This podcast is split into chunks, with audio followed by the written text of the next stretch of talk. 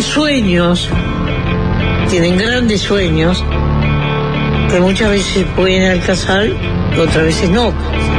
A partir de ahora, Se puso espeso como la noche. en Del Sol, los resbalones. conducción, El lleno. Diego Sass, Excelente referente del centro izquierda. De la izquierda caviar, La Pedrera, Punta Colora, Avenida Italia del Sur, Masa Madre, me encanta. Llegó la hora. Juan Chunin. Él es profundamente anticomunista en un mundo en el que ya no existe el comunismo. Un gran vendedor. Y es fácil desviarse. Es fácil desviarse. Ah. Producción, Nicolás Batalla. Y creo que ha demostrado en el cargo que le sobran condiciones. Es uno de los mejores pagados, obviamente. Jorge Valmeli. A mí es mi pollo, mi pollote. Son blancos y colorados. Ya están en la oposición. Están las dos campanas. Y es fácil desviarse. Es fácil desviarse. Ah. se creen que pueden hacer cualquier cosa sin límite. Yo me quedo con Diego. escriba libros y no se dedica a esto porque no es lo suyo. Este programa tiene una evidencia empírica impresionante. Sin palabras, está, fuera de quicio. Chapó, digo, eh, esto es política. Gracioso, gracioso y, y diré que hasta jodido. Se siente Patético. Y se hace escuchar. Son bravos, pero me, me suben al humor.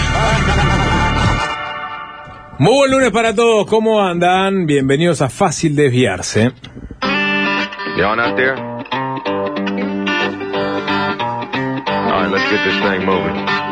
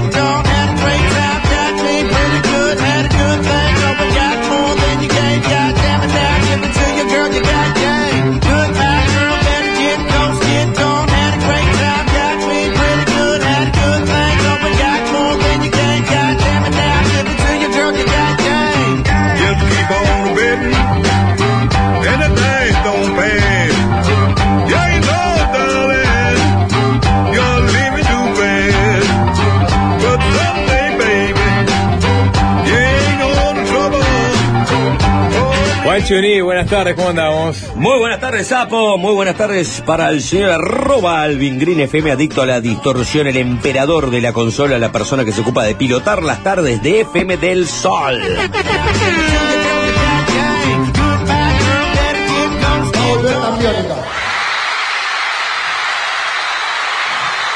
Y vinimos a decirles a todos los que están viendo por Flow que el grupo les va a regalar la última noche mágica próximamente en un estadio de la ciudad de Buenos Aires.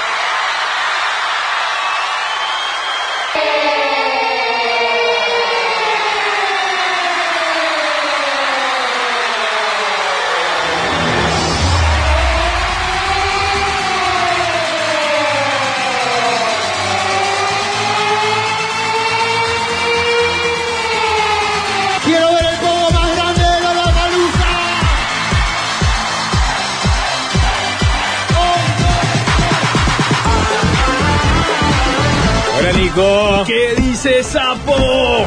Jorge, emocionado cuando te mandé este clipcito. ¿Eh? Vuelve también, De nuestro amigo el Chano, ¿no? Eh, sucedía lo la palusa en paralelo a nuestra a nuestra incursión bonaerense, ¿no? Coincidimos por lo menos un día eh, con el festival organizado originalmente por Perry Farrell que tocó con James Addiction ayer, si no me equivoco. El efecto Sapo. Sapo pisa Buenos Aires y Tambiónica vuelve. Claramente el, el- el- el anuncio del Chano fue lo más importante de ¿Vos te das cuenta que eh, lograste invertir el mal? O sea, Sí. los Black Crowes tocaron, sobrevivieron, Enrique Sim se tenía que morir, sapo, ya estaba. Estaba muerto. Estaba de ¿eh? salida. Eh, claro, estaba de salida. Y volvió Tambiónica. O sea, ya no es la parca SAS, es eh, el abono SAS. Hace crecer las cosas. El Fénix. No, no es, no es muy bueno ser el abono. No, El Serendipia. SAS. Serendipia me gusta más. El, Fe- Serendipia SAS. el Fénix no le gusta. Eh. Mm, más o menos. Más o menos. No cierra. No calza con el, con, el- con el concepto, digamos. Sí, aparte creo que marchó Fénix el fin de semana. Eso es lo de menos. Bueno, bien. Igual, igual hablando en serio. Sí, Chano. Momento serio sobre Chano, Tambiónica. Eh, Chano ya es casi un integrante más de fácil desviarse. ¿No sienten un poco que le estamos matando? Porque nos clavó O sea, el dos loco- veces. No, pero fuera de joda. El tipo estuvo en el CTI hace, no sé, dos semanas, una cosa así. Y está anunciando que vuelve Tambiónica y la gente aplaudiendo como loca, etcétera. Lo vamos a matar, Bueno, no, definitivamente. no, Capaz creo que es lo al contrario. Capaz Es que es un show revés. puntual, rodeado de la gente que lo, lo quiere bien, me imagino, que son este Ba- Bambi, ¿cómo se llama? El- los otros integrantes de Tambiónica. Bambino o Bambi. Y, ¿Sabés los nombres de los integrantes Sé de que uno es? Bambi, ¿no, Alvin? A, a Bambi es como uno, uno que es parecido a Chano, que, que- que toca las teclas, creo. Eh, yo me imagino que es parte de la operación Rescata a Chano. O sea, Chano está a la deriva total. Ponerle un objetivo. Poner un objetivo, llenarse los, bolsi- los bolsillos de morlacos y, y- y que mientras esté contenido, como tiene que ser contenido. Contenido tiene que estar en el hospital, ahí, guardado, que tenga tres personas mirándolo todo el día, que no se mande ninguna cagada. Ah, pero ¿quién paga la cuenta de- de- de- del centro de rehabilitación privado? Es Chano, sapo, me imagino que lo tiene. Ya está haciendo canje, creo, por ahí. No, no, no, Chano no necesita hacer canje para terapia intensiva. Y no sé, mirá que, o sea, con, con un show, él, él dijo que va a hacer un estadio. Yo me imagino que va a ser un monumental de Núñez, ¿no? Tan biónica. La última eh, noche mágica. ¿Qué, tan importante es esto? Mucho. ¿Qué tan importante Mucho. es esto? Todo es relativo, Nico, en estadio. Todo Está es bien, relativo. está bien. Capaz que es Podemos pregunta- poner el foco en Chano, podemos poner el foco en Eliseo Zorrilla, podemos poner el foco en eh, lo que sucedió ayer en, en la cantera de Parque Rodó, podemos poner el foco en lo que sucedió el fin de semana en el Congreso del MPP. Sobre todo eso vamos a poner foco también, en- de algún momento eh, a esta parte. ¿no? Nada de eso afecta a más personas que el regreso de Tambiónico. Sí. Que, en- que en Uruguay aparezca Orsi como candidato.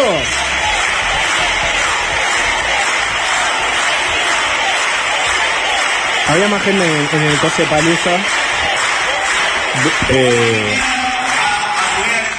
Pero estaba Cose también acá, ¿eh?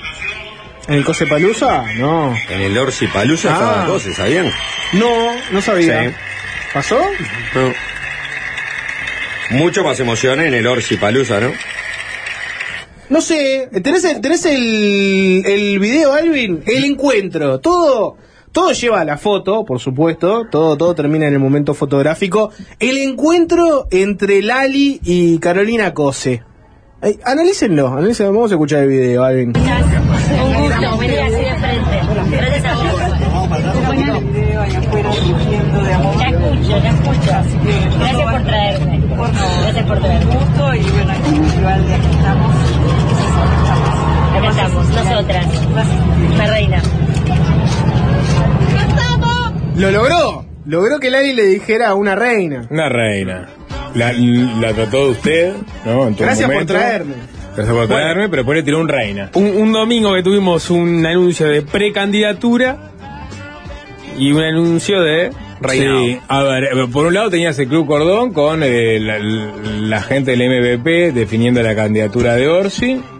Y del otro lado, Definiendo, no, ya estaba archirrecontra definida. formalizando. ¿no? Formali- Quizás es- oficializando, Esa perfecto. sería la, la palabra. Y tenías, tenías del otro lado, o sea, pasaron muchas cosas, ¿no? Pero tenías, por ejemplo, del otro lado, en las canteras, el eh, Acá estamos, organizado por la Intendencia de Montevideo, el marco del mes de la mujer, del cual debatimos incluso bastante en este programa sobre la pertinencia o no de pagarle, por ejemplo, al Ali Espósito eh, el caché que había pedido, lo mismo con Daniela Mercury. Cobrar entrada sí, cobrar entrada. Bueno, está la cifra, ¿no? Digo, para, como para cerrar el, el- como para cerrar el, el arco, ¿no? De, de- de la noticia. Casi 20 Cierra el arco. ¿no? ¿Eh? Cierra el arco. Bueno, eh, no, no está, No, el- el no está el cierre caja. financiero, digamos, ¿no? No cierra la caja, digamos. Eh, pero sí están la cantidad de entradas vendidas y la cantidad de entradas de cortesía. 24.866 eh, entradas vendidas. Como María Antonieta, ¿no? Si fuera por el cierre financiero, como María Antonieta. Le cortan la cabeza. Tampoco es una. No, la pero Intendencia no- es una productora de eventos, no tenía por qué cerrar. Pero no, no, no, había un, un fin de recaudatorio en este Si, si no, imagínate lo que fue el late, ¿no? O sea, si comparás este cierre financiero del late versus cierre financiero de acá estamos, hay que compararlo. 50.000 personas en el recital, según lo que informa la Intendencia, ¿no? 19.645 entradas de cortesía y eh, fueron entregadas a colectivos El mujeres. congreso del MMP estaba lleno. Ujú. Y bueno, eso también estaba lleno, 50.000 personas. No se cobró entrada, que sepamos. Ujú. No. Habría que, habría que, habría que hurgar ahí, a ver si Bueno, bueno, hay que, hay que ver cómo tomás la militancia, ¿no? Sonora Sombre eso. Sonora- es verdad. An- Sí, antes de la, del- de, de- de- la, de la zona 2 a sor- 0, 2 a 0 Orsi. de la zona sórnica, ¿eh? No sé si por sí, porque, porque llenó lo que se proponía llenar, Sí. porque no cobró entrada. 2 a 0 Orsi arrancó ¿eh? el partido. Termino de leerle. 19.645 entradas de cortesía que se repartían a colectivo de mujeres, usuarias de comuna mujer y programas de violencia en género, a centros culturales, ABC Barrios, Coordinadora Nacional de Asentamientos, Motocarros, Ollas Populares, programas Plan Barrido Inclusivo, programas Fortalecidas Juntas, programa de y Intendencia de Mujeres de Reverdecen, programa Comunal 14, Red de Ollas, Casa de la Ciudadana, ediles sorteos en prensa, sorteos en prensa. Fácil, de olvidarse y sus cuatro entradas. Con cuatro entradas. ahí. Eh, 5 a 0 Orsi. municipios, eh, consejos vecinales, red de escenarios populares, entre otros. En total, unas 50.000 personas fueron a el Acá estamos, organizado por la Intendencia de Montevideo. Después el arqueo final de caja, por lo, por lo Un pronto, si vos gente, haces... ¿no? Hay que decirlo. ¿Eh? Un montón de Un gente. montón de gente, fue un éxito. 20.000 entradas regaladas, viejo. No, pero no deja de ser un montón de gente. Fue un montón Incluso de gente. Si la hacías, si la hacías gratis y metías 50.000 personas, era un montón de gente también. Yo, con las entradas vendidas, eh, Claro. Se- eh, gatillaron ¿Te el, no? Ya te voy a hacer la cuenta. el, el cachet del Ali. Con las entradas vendidas ¿Cómo? ayer. Si uno hace la, la- la cuenta. No, bueno, no, no, porque eso implicaría que enteramente cada peso en entradas va derecho al calle de No, obvio, te estoy diciendo, haciendo algo, ejemplificando cuánto recaudaron. Me recaudaron cerca de 250 mil dólares. Después tenés que sumar todos los otros cachés, la organización, eh, el escenario. Ya fue, ya fue, ya está, ya está, ya ¿No? está el tema, ya pasó, ¿no? Me parece que listo. No, Ya, pero- se yo habló creo que- mucho del asunto. Yo creo que estaba bueno. Este, fue un fracaso total y bueno, hay que seguir para Se adelante. habló mucho del asunto que fue un fracaso total y hay que seguir por otro lado. Bueno, yo creo que no fue un fracaso total, pero no, me- no me voy a poner a discutir ahora este, sobre este tema porque ya lo discutimos. ¿no? Yo creo que. Que Daniela eh, Mercury confundiera. Está muy buena tu remera, esa que dice.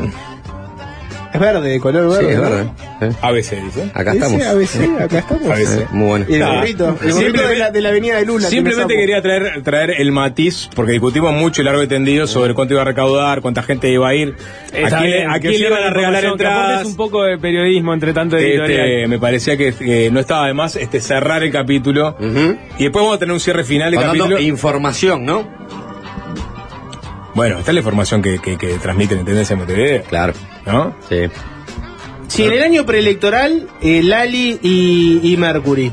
En el año que viene, ¿qué hay que traer? Perdón, Miley a- a- Cyrus. a- perdón, ayer quedó. Miley Cyrus. Ayer, Miley ayer Cyrus. quedó eh, sobrevolando. O, o ahí va un plan de. Capaz que puede invertir en algo, ¿no? No, En contenedores, estoy- ¿no? En, no. arre- en- en arreglar este, las situaciones que. Un plan de saneamiento para Claro. Casaballe. Mm. Hay que ver quién lo vota ese, ¿no? Viste que el saneamiento es medio complicado a veces. Tiene, tiene problemas. Es verdad que no necesita financiación. No siempre todo el mundo, todo el mundo quiere saneamiento hasta que ahí aparece el Este es un saneamiento. barrial, y ahí este no es todo el mundo quiere. No. Llévanos a algún lugar más luminoso, No. Por Bueno, favor. no, pero eso- barriales, barriales son los que hay allá, en esos barrios. Sí, claro. Que Lali ni pisó. Ahí está lleno de barriales. Pero no tiene, no es Edila. ¿Eh? Lali, no tenía No, que venir. ¿cómo a- que no? Claro que no se edila. Sí, o sea, ni- ningún edil cobra 250 mil dólares. No, por eso. Termino, termino Ni en, tre- ni en 50 años. de dar mi- mi- mis impresiones. Em, ayer. ¿Lo viste el show? Vi parte, vi parte, vi, fui picoteando mientras veía, obviamente, la gala de nominación de Gran Hermano. Tuviste que presentar, Este, pues, ¿eh? No, no, no, de hecho no me ha convocado, sin embargo acá estoy, ¿eh? eh entre otras cosas porque eran mujeres las que presentaban, quizás no, no, no cuadraba con el perfil. Pero, pero sí vi a una Valeria Tanco, vi a una eh, Tavares, no me sale el nombre. Andrea Tania Tavares, Tavares, gracias. Este, fue una, vi a una Florencia Infanta del escenario también, de la gente que pudo ver. Eh, pero Porque esto sí que es, un- es una cosa a discutir. Porque el- la, la gestión pasada tuvo el Montevideo Rock, ¿no? Sí. Y parecía que venía para quedarse. Ahora viene esta gestión y puso el late y el acá estamos. Y ayer sobrevolaba la idea de que esto se iba a instalar. Pero esto tiene que ser una política que trascienda, obviamente, eh, Ah, al, no, al jerarca de turno. venir si no, y le va a poner a otro poner, nombre. ahora es Sí. este, ese, el, el- sí, Montevideo Pop, ¿no? Porque él tiene un perfil más pop, ponele, ¿no? El Gandini Palusa. El Gandini Palusa, exactamente. Entonces, lo que es, lo único que pido, ya que vamos a gastar esta, esta, esta suma de dinero, es que por lo menos se, se, se asi- asiente la grifa, la marca. ¿No? ¿Qué grifa? ¿Qué marca? El late, acá estamos. o Son sea, marcas horribles, sapo, las dos, cualquiera de las dos. Late parece que fueras a pedir un Yo flat no, white. yo no voy a hablar de. Y la- y no la voy de a acá a estamos no decir si está, el acá estamos es horrible o no es horrible. No es, no es tan malo como el late, pero Montero- es malo. Jorge Montero ¿no? Roque es del 87, o sea, es lo mismo, o sea, si hablamos de nombres. Pero acá, no quiero- estamos, acá estamos que es, concepto. es un buen nombre. Ese concepto. Para mí acá estamos Acá es un buen estamos, ¿te nombre. gusta? Sí, me gusta, me gusta porque es ese Carolina Cose diciendo acá estoy con Lali Espósito. Es, acá estamos. Entonces saca la foto con Lali, saca la foto con Lula. Ahora hay que, ver- hay que ver cuál es la próxima foto que van a pagar los montevideanos. Con Me Loli. encantaría saber. Lali, Lula, Loli. No le sirve. ¿Eh? No, no le sirve. Alguien- se llama hay- te- tendiendo No, alguien que pone en el 097-441-443. El año que viene Rosalía. Yo lisqueo que es por acá. Podría ser, El podría año ser, que viene ¿no? es Rosalía. Sí. Rigoberta Menchú sigue viva.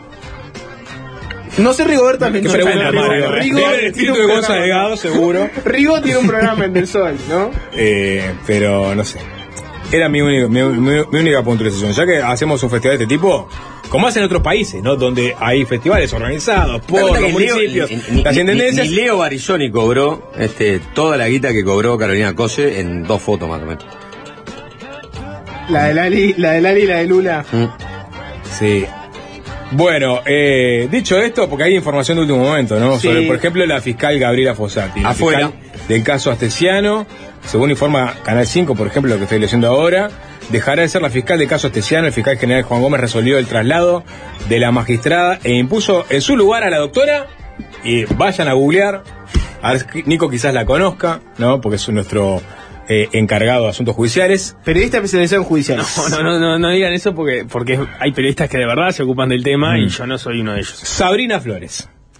Y la referencia más inmediata que tenés es que fue quien hizo la investigación sobre el, el evento de presunta violencia de género entre Romano y Fossati.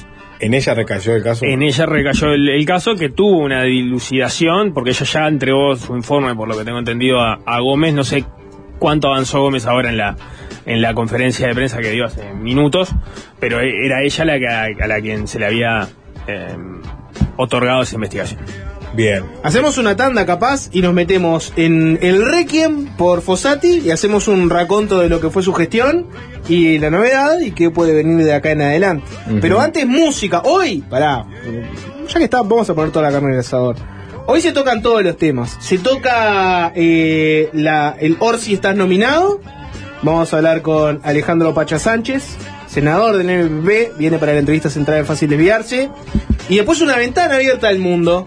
Mañana se viene un día bien tranquilo, de esos mansos, donde pasan pocas cosas. Parece que Donald Trump puede ser imputado en Estados Unidos Sí. por un delito. Por un caso que quizás no es el de la toma del Capitolio, No. sino que tiene esconder este el encuentro que tuvo con una prostituta. Stormy Daniels, Stormy una Daniels. estrella para cine para adultos. Exacto. Y Vladimir Putin tiene un pedido de captura. Otro momento tranquilo, ¿no? Cosas que a uno le brindan eh, sosiego en el panorama internacional. Cosas que van a pacificar a este mundo tan convulsionado. Pero antes, música. Uní, vos como ya, ya modificamos la tesitura o no? ¿Qué tesitura? La tesitura de no pasar música. ¿Mm? ¿Eh? Sí, ya pasó una canción. Ah, Pero ya fue modificado en, en Buenos Aires eso. Se pasó una canción. pero no de arranque. No, es verdad que No no, fue de arranque. Voy a pasar la canción que Sapo no me dejó pasar el martes pasado, que es una canción de Frank Black. Y así arrancamos este lunes de Fácil Desviarse.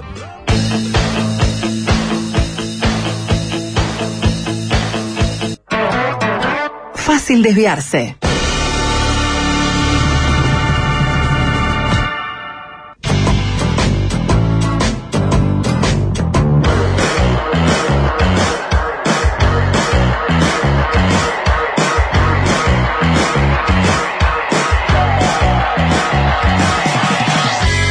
En tema, Sapo, déjame mandarle un enorme saludo a ese titán de los viajes que se llama Nico Barreto, que realmente fue el MVP de toda la ida a Buenos Aires. Quality, ya saben que soluciona cualquier necesidad como fue la nuestra, que días antes queríamos largarnos a Buenos Aires. Le dijimos a Nico, mirá, Precisamos ir, hotel, traslado, esto, lo otro, buscame un lugar además de donde pueda hacer un programa de radio.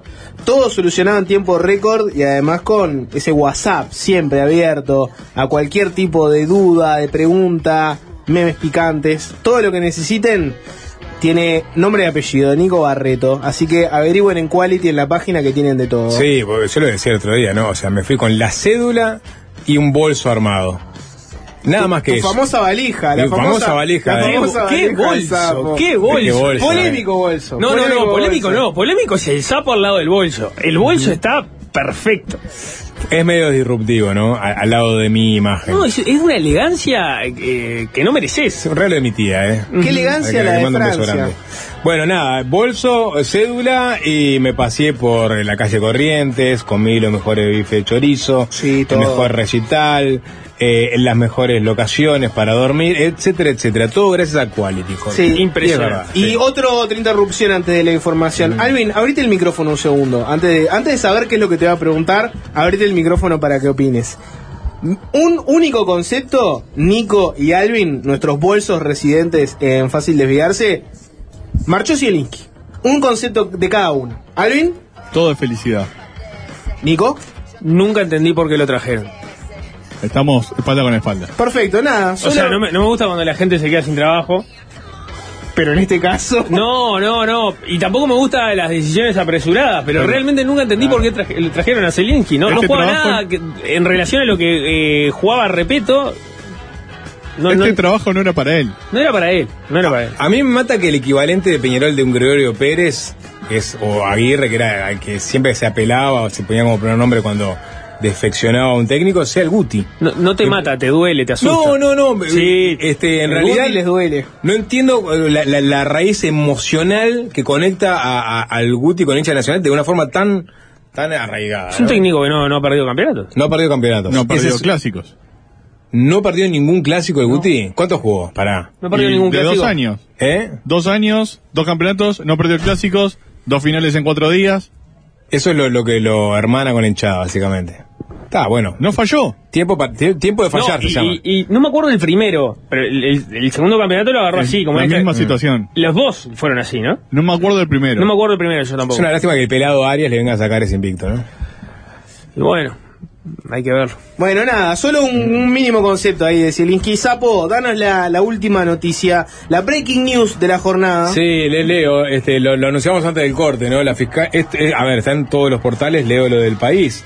El fiscal de corte Juan Gómez resolvió trasladar a la magistrada Gabriela Fossati a la fiscalía número 16, de turno número 16, según él mismo, eh, él mismo anunció este lunes. O sea, Gómez hizo una conferencia de prensa para reunirse más temprano en la mañana con la propia Fossati e in- inició este la jornada vespertina con esta información, con esta decisión, que implica que la magistrada ya no investigará el caso Astesiano.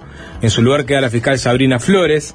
En esta conferencia de prensa, Gómez indicó que las resoluciones se adoptaron en nombre de la mayor transparencia que se pueda imprimir a la actividad de fiscalía y destacó un contexto de situaciones notorias ocurridas en los últimos tiempos que han puesto, no sé con qué interés, en duda la conducción de la Fiscalía General de la Nación, han puesto en duda la pertinencia de que se adopten en tal o cual tiempo determinadas resoluciones. Hoy estamos dando respuesta oficial a los planteos realizados por Fossati, quien además en meses recientes, del 7 de marzo de 2023, vía correo electrónico, manifestó, le manifestó a Gómez, dos opciones de destino posible en caso de traslado, delitos económicos y complejos u homicidios. Mi respuesta a Gómez es que no es posible encontrar ni una ni otra posibilidad de traslado en razón de que no existe vacante en ninguna de esas fiscalías actualmente. Esa es la información. Finalmente, Fossati queda eh, de lado del caso astesiano, de Queda- todas queda de las lado- causas que claro. involucran al caso astesiano. Queda de lado, no, no, y, y de todas las causas que involucran el- a su turno. A Fossati en general. Eh, eh, a la que, Que que la que estaba trabajando. Es el Sí. turno 12 que deja de tener a Fossati y ahora viene Sabrina Flores. Y, y, y los casos quedan, en- quedan ahí. No se lleva ninguno para su nuevo turno. No, no, no, no, no. Eso, lo- los casos son de la, de Del la turno. fiscalía. Sí, Del capaz, turno, claro. Capaz que alguna gente recordará como, como antecedente de, un- de uno de esos cambios. Esto ya tuvimos, a ver si, si ustedes este, tienen la memoria fresca, 097-441-443 y los mensajes directos de Instagram también. Tuvimos un caso relativamente reciente donde, donde un fiscal asumió, como, como contaba Nico, este, un, turno, tenía una gran cantidad de casos enfrente y tuvo aquella polémica decisión de archivar una gran cantidad de casos, lo que valió toda una serie de discusiones, este, debates, si estaba bien, si estaba mal, si ayudaba, si no ayudaba. Bueno, cuando a un fiscal le toca agarrar una, una fiscalía, le toca todo, que puede ser un volumen de trabajo grande y te pueden tocar casos polémicos, como es este caso, el caso astesiano, te pueden tocar casos de bajo perfil también, y bueno, y ahí vas viendo caso a Claro, caso que de, haces. de hecho, en su momento, o sea, eh, Fossati había manejado, ahí también hay como cierta eh, falta de, de- de claridad de qué es la información real y cuáles son los trascendidos, en la medida de que ella a veces hablaba y le decía algunas cosas a los periodistas y después no formalizaba esos pedidos ante Gómez, ¿no? Pasó con, este, supuestamente con esas dos oportunidades en las cuales había supuestamente querido dejar el caso. Bueno, va, pero, en su, pero en su momento había manejado la posibilidad de ser trasladada a otra fiscalía y llevarse el caso donde ella entendía que iba a poder tener eh, mayores, este, o- según trascendió por, por versiones de prensa, donde ella entendía que iba a tener mayores elementos y, y más tiempo y Más recursos, recursos para investigar. y más Ta, eso en general así no se hace, salvo que haya alguna, alguna cuestión muy particular, los casos son de la fiscalía y entonces el fiscal o bien se abstiene del caso en concreto o bien deja el caso cuando es trasladado. Digamos, no, no, no se trasladan casos y fiscales hacia otros turnos. Exacto. Ma- hacemos. ¿Cómo llegamos hasta acá, no? Porque fue un- Exacto. no, tengo, no tengo ni idea. ¿Cuál fue la gota No que puedo- no puedo-? No puedo reconstruir esa Podemos historia. decir que la gota que derramó el, el vaso fue el audio eh, que, de comunicación entre Carlos Peláez y la propia Fossati en No, noviembre del no, año pasado. no, vamos a hacer todo el claramente, claramente no, porque eh, esta, o sea, hoy hubo una reunión con entre Gómez y Fossati, el lunes pasado hubo una reunión entre Gómez y Fossati. Sí. Y ahí Fossati siguió en el, en el caso. ¿Y entonces cuál fue? Digo, pues, todo- toda esta seguidilla de reuniones y, y volver a la licencia anticipada, la propia toma de licencia de Fossati, ¿no? Yo Bueno, tiro vamos. un nombre para, Si querés- para, yo creo que es un acumulado, ¿no? Si querés sapo, si querés sapo, lo hacemos así, porque este programa, la casa es seria. 097-441-443 y los mensajes directos de Instagram. ¿Cuál fue la gota que derramó el vaso? Vamos a recorrer todo el vaso ahora y ustedes en la audiencia definan en qué momento les parece que eh, la gota derramó el vaso. ¿Cuál fue el episodio durante toda esta larga telenovela que derivó finalmente en que alguien dijera hasta acá llegamos? Antes que eso, vamos a escuchar un audio que es paradigmático de lo que fue la jornada de hoy.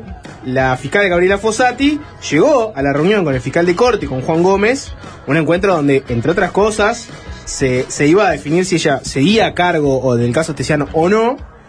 Y cuando llegó, los medios eh, reportaron que había un grupo de cinco ciudadanos que estaban esperando en la puerta y que cuando llegó Fossati y la vieron entrar, empezaron a cantar lo siguiente. Escúchenlo. Fossati no se va, queremos la verdad. Fossati no se va, queremos la verdad. Fossati no se va, queremos la Los stunts de Fossati. Bueno, lo- lo- los que los stands, quisiste decir. Stunts. Eh, los extras. Los extras, ah, está bien. Son cinco, son cinco personas, ¿no? No, no es un, un grupo muy grande, pero te da la pauta un poco de eh, cómo venía la mano, ¿no? No, pero medilo por sus convicciones, no los miras solo por la cantidad de gente, no, no seas tan cuantitativo. Calidad y no cantidad. Eh, mientras nosotros estábamos en Buenos Aires, nos perdimos algunos capítulos de esta telenovela, así que vamos a tener que ponernos al día con bastante. Hagamos una breve puesta a punto. Como dijimos, Fossati, la fiscal del caso Tesiano, para el que estuvo en otro planeta, habría que decir que su gestión no estuvo exenta de críticas y episodios polémicos que algunos son recientes y otros no tanto. Por un lado, ustedes siempre métanse, corríjanme si les Vamos, parece Jorge, que me vamos, algún te, te episodio. estamos siguiendo en tu timeline. Por un lado, estuvo el tema del acceso al celular o los celulares de Astesiano. A priori parecía que no había habido ningún problema. Después se conoció que los chats entre Astesiano y el presidente de la calle Pou habían sido excluidos. Fossati dio declaraciones a los medios diciendo que Presidencia se lo había pedido así. Desde Presidencia dijeron que no fue así y se apuntó a los agentes policiales que manejaron el tema del teléfono. Luego Fossati se desdijo de sus declaraciones originales. Ese fue un primer ruido que hubo fuerte en el caso Astesiano, que tiene que ver con Fossati, que tiene que ver con también sus declaraciones a los medios, que como Nico adelantaba un poco antes, no siempre se eh, tienen una contraparte formal en la investigación. A veces da una declaración en los medios, pero administrativamente o, o formalmente en la investigación no va por ahí. E- Este fue uno de esos casos, por ejemplo. Después estuvo su pedido de ser apartada del caso Astesiano. En declaraciones a los medios, Fossati explicó que había un acuerdo que ella tenía con el fiscal de corte, con Juan Gómez, de que ella eventualmente iba a pasar a delitos complejos. Ese acuerdo se interrumpió cuando llegó el caso Astesiano. Fossati entendía que el caso, ya lo explicó Nico esto, ten- tendría que ser derivado a delitos complejos donde ella iba a encontrar más recursos, eh, más tiempo, en fin, que tenía el, el porte necesario para darle a la investigación. Gómez entendía que había que esperar para trasladarla y eso provocó el enojo de la fiscal. Además, dijo a los medios que no contaba con el apoyo real de su jerarquía. Creo que la importancia de la investigación amerita que sea asignada a un fiscal que tenga el respaldo real de la jerarquía, fue lo que le dijo a Montevideo Portal en su momento. Lo mejor para el caso parece ser que yo no lo siga, fue la declaración que hizo la fiscal, que aclaró que iba a seguir las órdenes de sus superiores, pero que quisiera que la apartaran del caso. De nuevo, esto fue una declaración a, los medios, pero no tuvo un correlato formal. Fue, incluso en su propia declaración, si, una, si, si uno lo, lo interpreta, en realidad lo que ve es más una queja que un pedido real, ¿no? Es bueno, en realidad yo no tengo el respaldo, la verdad que capaz que lo mejor es que me vaya. No sé si eso es la intencionalidad del 100% de apártenme o no. Corre por la interpretación de cada uno. Pero que no hubo un pedido formal, explícito, claro, no lo hubo. Sin embargo, para la percepción pública hizo un ruido tremendo. Es la fiscal diciendo, bueno, capaz lo mejor es que yo me vaya porque no me dan el respaldo para investigar. Ese fue capaz un segundo episodio fuerte, si le quieren venir poniendo números a esto. Gómez se apresuró a decir que ella contaba con su apoyo, enumeró las facilidades que él entiende que le había dado para continuar en el caso. Tuvieron un cruce fuerte porque ella decía que básicamente no tenía recursos, estaba la investigación comprometida y él salió a contestarle en un ida y de vuelta muy público donde básicamente la fiscal decía no tengo los recursos que, que me gustaría tener y el fiscal de corte diciendo no, no, tenés los recursos que, que tenés que tener y además si pedís más o que yo te podemos, doy. o que te podemos dar, ¿no? En un escenario donde, por ejemplo, hay algunas fiscalías que de hecho no tienen todavía el, el, el titular. Eso es algo que, que Gómez ha señalado en, en algunas oportunidades, que hay, hay digamos, no, no, no es que estén todos los recursos para todos los fiscales, porque la fiscalía tiene, tiene esos problemas. De todas formas, un punto ahí, alguien me señalaba, digamos, Fossati podía tener el le- legítimo derecho a, a verse frustrada con que no le saliera ese traslado en la medida que se lo habían prometido, ¿no? O sea, ¿hasta qué punto vos podés prometer un traslado cuando por situaciones como esta se te pueden frustrar? Obviamente, vos no podías suponer que iba a caer un caso con estas características. Pero casos complicados te pueden caer, pueden caer todo el tiempo. ¿Hasta qué punto vos podés prometer un destino a alguien si no tenés la bolita de cristal y no sabés qué casos le van a estar cayendo en esa fiscalía y cuánto eso puede cambiar o no los planes que tenías previstos? Es el dilema de todas las promesas, que cuando vos prometes algo es, lo prometo, pase lo que pase. Y después pasan las cosas, tenés que dar marcha atrás y la gente se enoja. Es el, la clásica dilema de No voy a subir impuestos. Mm, se terminó el, el- Claro. el aumento de las tarifas. Y bueno, hasta que la vida te pasa por arriba. Pero bueno, est- estoy entrando además, una aclaración pequeña, ¿no? En las cosas más polémicas. No me estoy metiendo en las decisiones de la fiscal que fue haciendo a lo largo de la investigación y que bueno, la discuten distintos actores, cada uno tiene su opinión. Estuvo bien o mal haber hecho tal o cual cosa, les estoy dando solamente el, pantallazo, digamos, de, la- de las polémicas, ¿no? Fossati finalmente llegó a un acuerdo con Astesiano, cuatro años y medio de prisión y una multa. Le dedicamos un espacio entero a esto, si quieren vayan a elsol.uy, a la sección de fácil desviarse, pero en resumen fue un acuerdo abreviado, y si bien hay expertos que cuestionaron si estaba bien o no hacer un acuerdo en un caso de este tenor, lo cierto es que la mayoría de los expertos están de acuerdo en que técnicamente fue un buen acuerdo en el sentido de que para los delitos con los que termina cayendo Astesiano, termina consiguiendo una buena pena, un buen acuerdo, y que tiene que ver con la legislación que tenemos. En delitos contra la administración, bueno, en realidad hay un gran problema que es cuánta cuán duro le caemos a ese tipo de delitos versus los homicidios, las rapiñas, etcétera. Entonces, para lo que había en el menú, consiguió un, un buen acuerdo a nivel técnico. Ahora, está lo político también. Esto Había lo resaltó el propio fiscal Gómez, ¿no? O sea, Gómez todo respaldó. momento el- es un buen acuerdo. entendió que era un buen acuerdo. O sea, es un buen acuerdo en relación a los delitos por los cuales se los termina Se lo termina condenando. sí. si, si ese es el abanico de delitos que la fiscal entendía que había arriba de la mesa, eh, está, eh, está, está bien, o digamos, bien. Eh, está muy cerca de lo, del máximo que le podría eventualmente haber puesto. Exacto. Eso, eso digamos, de- desde ese punto de vista está bien. La crítica es si había que ir a un acuerdo abreviado o seguir investigando porque voy a tratar más Ah, cosas ahí está. de los chats. ¿Cuál es la convicción que tiene que tenía Fossati o, o cuánto se había investigado de si había o no más cosas a indagar respecto a Astesiano?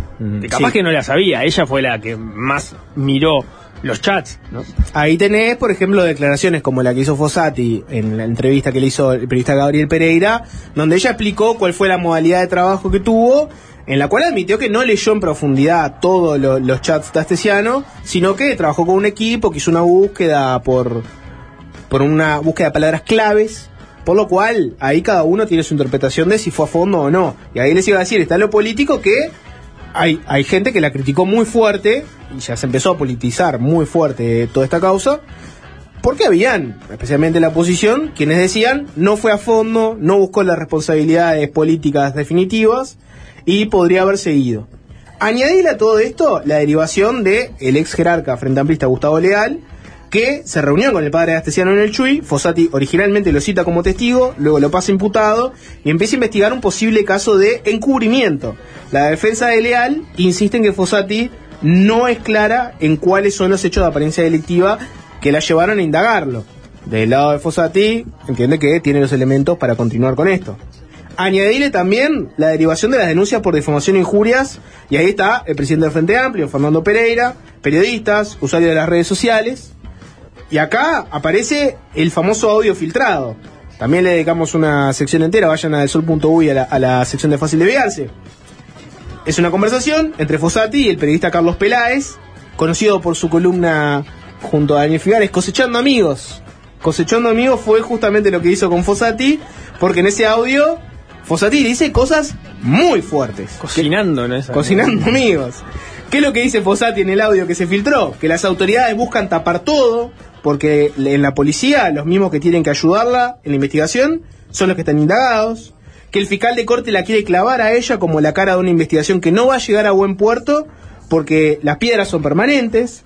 Que ella no está para inmolarse a esta altura de la vida, entre otras declaraciones. Fossati ahí se certifica por estrés y otro fiscal, Fernando Romano, pasa a suplirla. Ahí fue más o menos donde nos quedamos y emprendimos nuestro viaje. ¿Qué pasó después? Romano se entrevistó con Astesiano en la cárcel, algo que causó el enojo de Fossati. ¿Por qué fue la entrevista?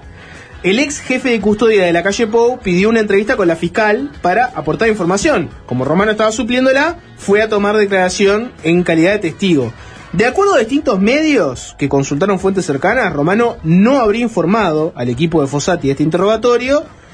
Además, el audio de esa, de esa entrevista fue subido al sistema, algo que en este clima donde hay filtraciones permanentes daba la sensación de que podría terminar en los medios. Esto enojó mucho a Fossati, pero hay más. Romano estaba con la derivación de Gustavo Leal. Y de nuevo, de acuerdo a las fuentes, aparentemente él entendía que no había elementos para continuar la indagatoria por posible encubrimiento. Supuestamente Fossati temía que Romano fuera a archivar esta causa y eso precipitó que terminara su licencia por estrés, o sea, la interrumpiera, mejor dicho, porque no terminó su licencia por estrés, la cortó, volvió y tiene un cruce con Romano. Acá ya nos adentramos 100% en el mundo de los pasillos, la telenovela, etcétera.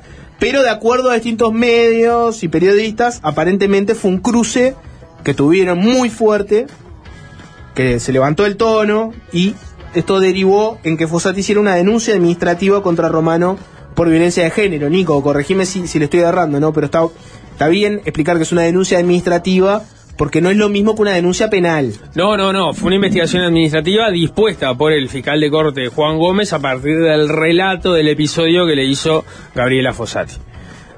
Gómez, el fiscal de corte, termina teniendo la, la- la decisión de que Romano no esté a cargo de todo lo que tiene que ver con Leal. Dispuso esta investigación por la denuncia de Fossati y hoy se iba a reunir con ella para determinar su futuro. Sin embargo, dio declaraciones durante el fin de semana que daban para interpretar lo que quisieras. Porque por un lado habló de que no había recibido pedidos concretos de Fossati de ser apartada del caso, dando a entender que capaz que estaba la puerta abierta, pero al mismo tiempo había dicho que la posibilidad de apartarla era real. Y bueno, independientemente de lo que fuera a ocurrir hoy, el conflicto entre fiscalía, las discusiones sobre el caso Astesiano, tomaron un estado público y era difícil imaginar que Fossati continuara en la causa y, es difícil imaginar también dos cosas. Uno, ¿cómo, cómo va a quedar la credibilidad que tiene Fiscalía a la interna por todos los conflictos que hay, por el fiscal de corte, la figura del fiscal de corte, fiscales enfrentados entre sí, cruces públicos. Y después la credibilidad que tiene el caso Astesiano y todas sus múltiples derivaciones, donde bueno, tenés fiscales que se pelean entre ellos, se acusan este, de partidismo por un lado, partidismo por el otro, una fiscal que habló en su momento de trabas, de trancazos, de dificultad de acceder. Termina todo esto con un final muy triste en el cual yo me imagino que la gente queda pensando hasta dónde puede confiar en, en las decisiones que han tomado los fiscales. Hubo un cúmulo, yo, eh, por ejemplo, cuando, cuando le- el fin de semana le manda por mail, digamos, la- las pruebas relevadas sobre el caso leal, ahí el propio Gómez dijo que no era, no era la forma de proceder. O sea, hay cúmulo Claro. de, de lo que Gómez entiende como irregularidades en el procedimiento de Fossati, sumado a, digamos, la inconsistencia, por ejemplo, en el pedido de licencia y la decisión de, de volver antes de tiempo, quizás no tenga nada que ver con, con- con la decisión de Fossati. Sumado- parecería que... ¿Con, ¿Con qué decisión, perdón? ¿Qué es lo que no tendría nada que ver? No, no, el- la- la- digo, te estoy hablando del acumulado, ¿no? Y, Ah. y por qué hoy Gómez finalmente toma la decisión de... Sí, hay, hay un elemento más que, que ahora lo están este, mencionando en la diaria porque no, no- no escuché la, la conferencia y que además tiene sentido, es deja- despejando todo el, el- el manejo que ha tenido el caso Astesiano, el caso Pasaportes, el caso Leal, etcétera. Vos tenés que la fiscalía de noveno turno, o sea, la que está a cargo de Romano, es la que subroga a la de decimosegundo turno, que es la que estaba hasta ahora a cargo de Fossati con el problema que habían tenido, claramente no parece lo más conveniente que Romano si- siga siendo el subrogante de, de Fossati. Porque podías trasladar a Romano también. pu- pudiste haber trasladado a cualquiera de los dos, pero bueno, eh, también es verdad que vos tenías eh, en la conferencia. Si vos mirás las responsabilidades, Mm. acá no, no- no- Es difícil encontrar a alguien que haya salvado el partido en, eh, de- de- de- de- del, del- del caso o de la fiscalía. de arriba hacia abajo. Sí, de- de- y hacia el costado, ¿no? Porque. Entonces. Gómez leyó supuestamente parte de un mail enviado por Fossati donde Fossati decía que quizás lo más conveniente era que ella no siguiera eh, eh, en el caso. Claro, ese mail no fue una solicitud formal de quedar exonerada del caso, que fue lo que Gómez dijo en su momento, que Fossati no había hecho y por lo cual no había este, tomado esa decisión.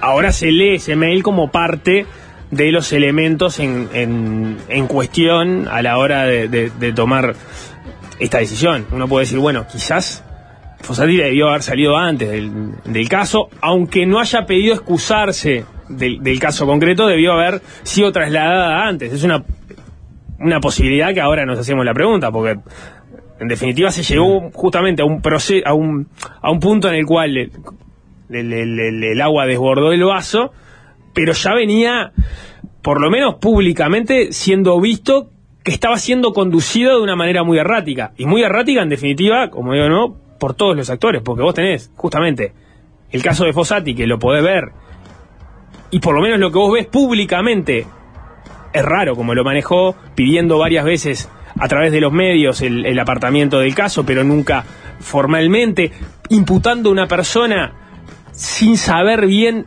a cuenta de qué, ¿no? Eh, lo- porque lo de Leal es rarísimo. Bueno, podés poner a Leal en el caso, ¿no? Leal, no- ¿qué fue a hacer eh, con los padres castellanos? Perfecto. Ahora, ella está imputándolo a Leal por encubrimiento, ¿de encubrimiento de qué? ¿De quién? ¿No? Y encima no le dice ¿Por qué?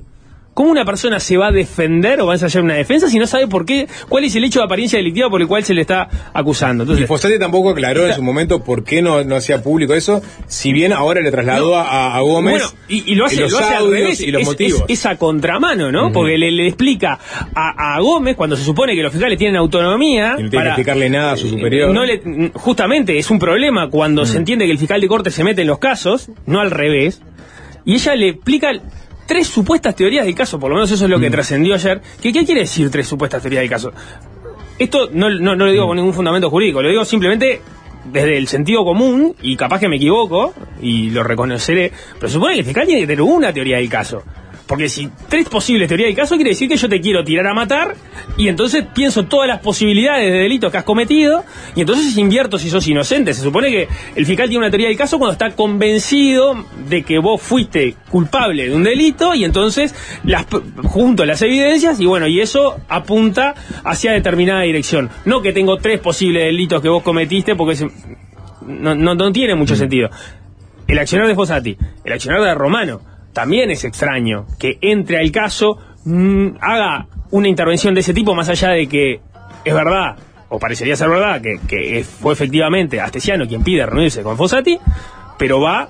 eh, va solo, no le acompaña el equipo, no le avisa al equipo que sube el caso y después protagoniza una situación que todavía está por dilucidarse. Tengo entendido que, que Sabrina Flores, justamente, que, fue quien hizo la investigación, le tomó testimonios a todos y, se lo pasó a Gómez. No hay, no hay como una resolución de, del caso, pero bueno, termina protagonizando un hecho violento que para Gómez ameritó por lo menos la investigación administrativa.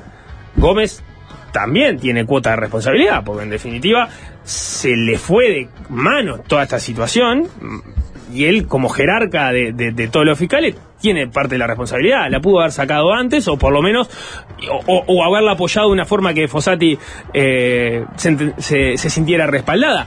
Y por encima de eso está el sistema político que hace mucho tiempo no resuelve un fiscal de corte que efectivamente tenga los apoyos necesarios, porque Gómez sabe que no está respaldado. Quizás no está llevando bien adelante su, este, su trabajo como fiscal de corte, pero que es verdad que no está respaldado por el sistema político, no está respaldado. Vos Claro. tenías a Fossati que no estaba respaldado, pero tenías a Gómez que no está respaldado. Capaz, su- capaz su aversión al conflicto y tomar decisiones, como podría haber Y- sido y- la apartada. y- seguro, con que seguro que es más fácil hacer, tomar decisiones eh, duras si vos tenés el respaldo Del de- sistema del político. sistema Eso es una político. conjetura y- y es- no, y no es- es una no, conjetura, no, es, es- es un hecho no, de la realidad. no, la conjetura A de que no lo respalda el sistema político, lo votó como fiscal subrogante y no han conseguido los votos, ya sea para que Gómez sea el fiscal o para que entre otro. o para que entre otro en su Yo lugar. digo que es, una conjetura que la, la debilidad, entre comillas, con la que se manejó Gómez a lo largo de todo este episodio, porque es verdad, ¿no? No, no, no viste un fiscal firme tomando decisiones este, tajantes, quizás en los momentos que había que tomar.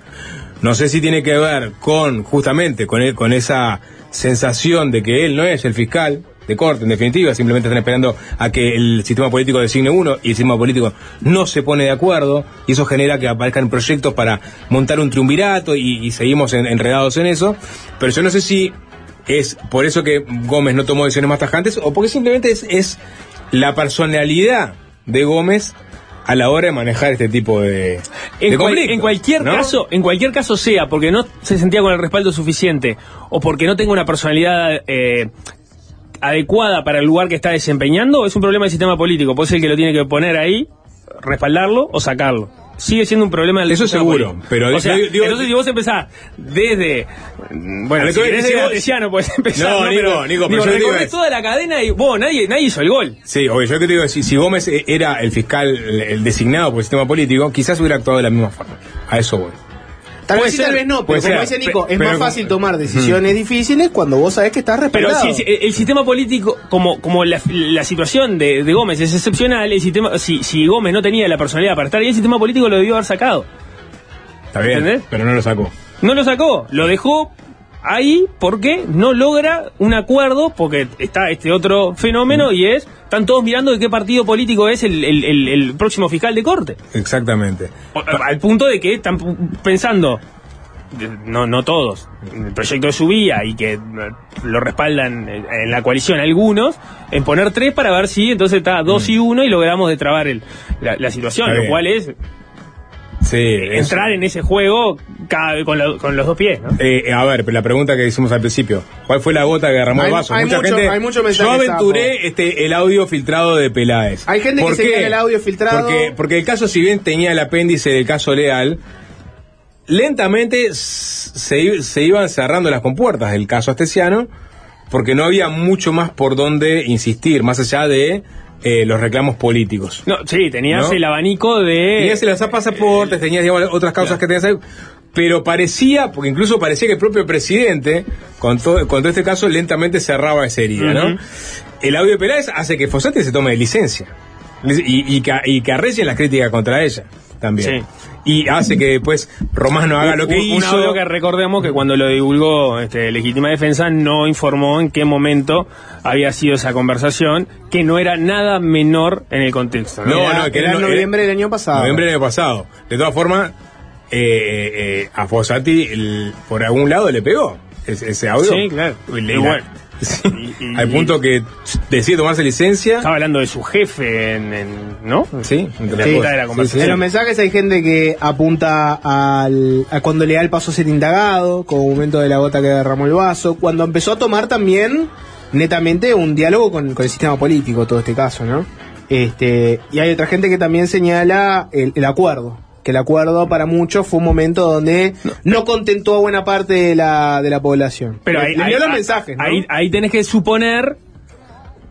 Porque, digamos, la, el- el- el- ahí, ahí tenés que suponer que el fiscal, ¿no? A la, a la hora de, de sacarla, no le gusta la determinación que toma. No fue lo que dijo públicamente Gómez. No. Gómez no cuestionó el acuerdo. Sigue defendiéndolo hasta el día de hoy. Bueno, tenemos que hacer una tanda porque Bien. ya está el Pacha Sánchez. Lucía Topolansky PP. dice en la presentación de, de este programa que eh, Jorge es su pollote.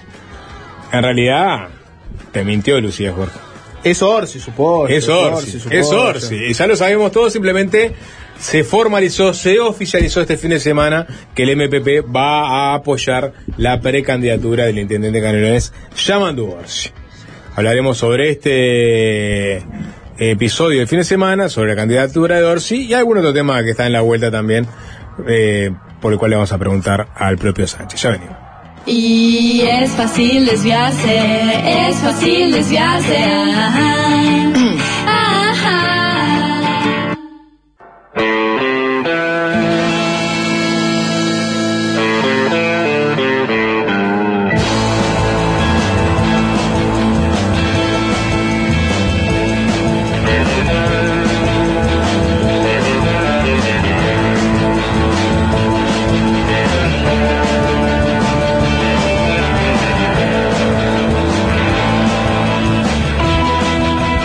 MPP largó, eh, lo comentábamos ayer al cierre del décimo primer congreso del sector, oficializó su apoyo a la precandidatura del intendente de Canelones, Yamandú Orsi, para las internas del Frente Amplio. ¿Por qué? ¿Qué tiene Orsi que no tiene Cose, ni Vergara, ni Andrade, ni Lima, ni cualquier otro que se quiera eventualmente sumar? Vamos a conversarlo con el senador del Frente Amplio, integrante del MPP, Alejandro Sánchez. Bienvenido, ¿qué tal? ¿Cómo andamos? Buenas tardes, un gustazo estar con ustedes aquí en esta en esta linda radio. Este, falta algún integrante ahí, no sé qué. Sí. Compromisos previos Compromisos asumidos. previos Sí, asumidos. No, un saludo para Juanchi.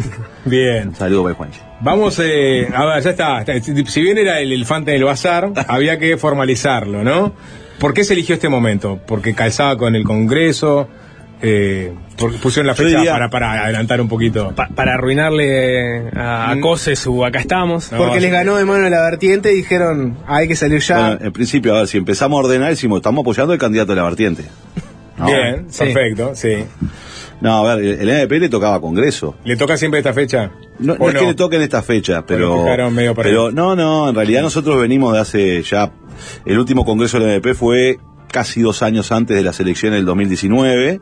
Luego vino la pandemia, no hubo congreso y bueno, entonces había que hacer un congreso. Lo iniciamos el año pasado eh, con una agenda bastante amplia donde hicimos un conjunto de actividades y pergeñamos de alguna manera, porque además los congresos tienen muchas formalidades, hay un documento base, hasta qué tiempo hay, eh, hasta qué fecha yo puedo presentar modificaciones, el debate que se genera a lo largo y a lo ancho del país.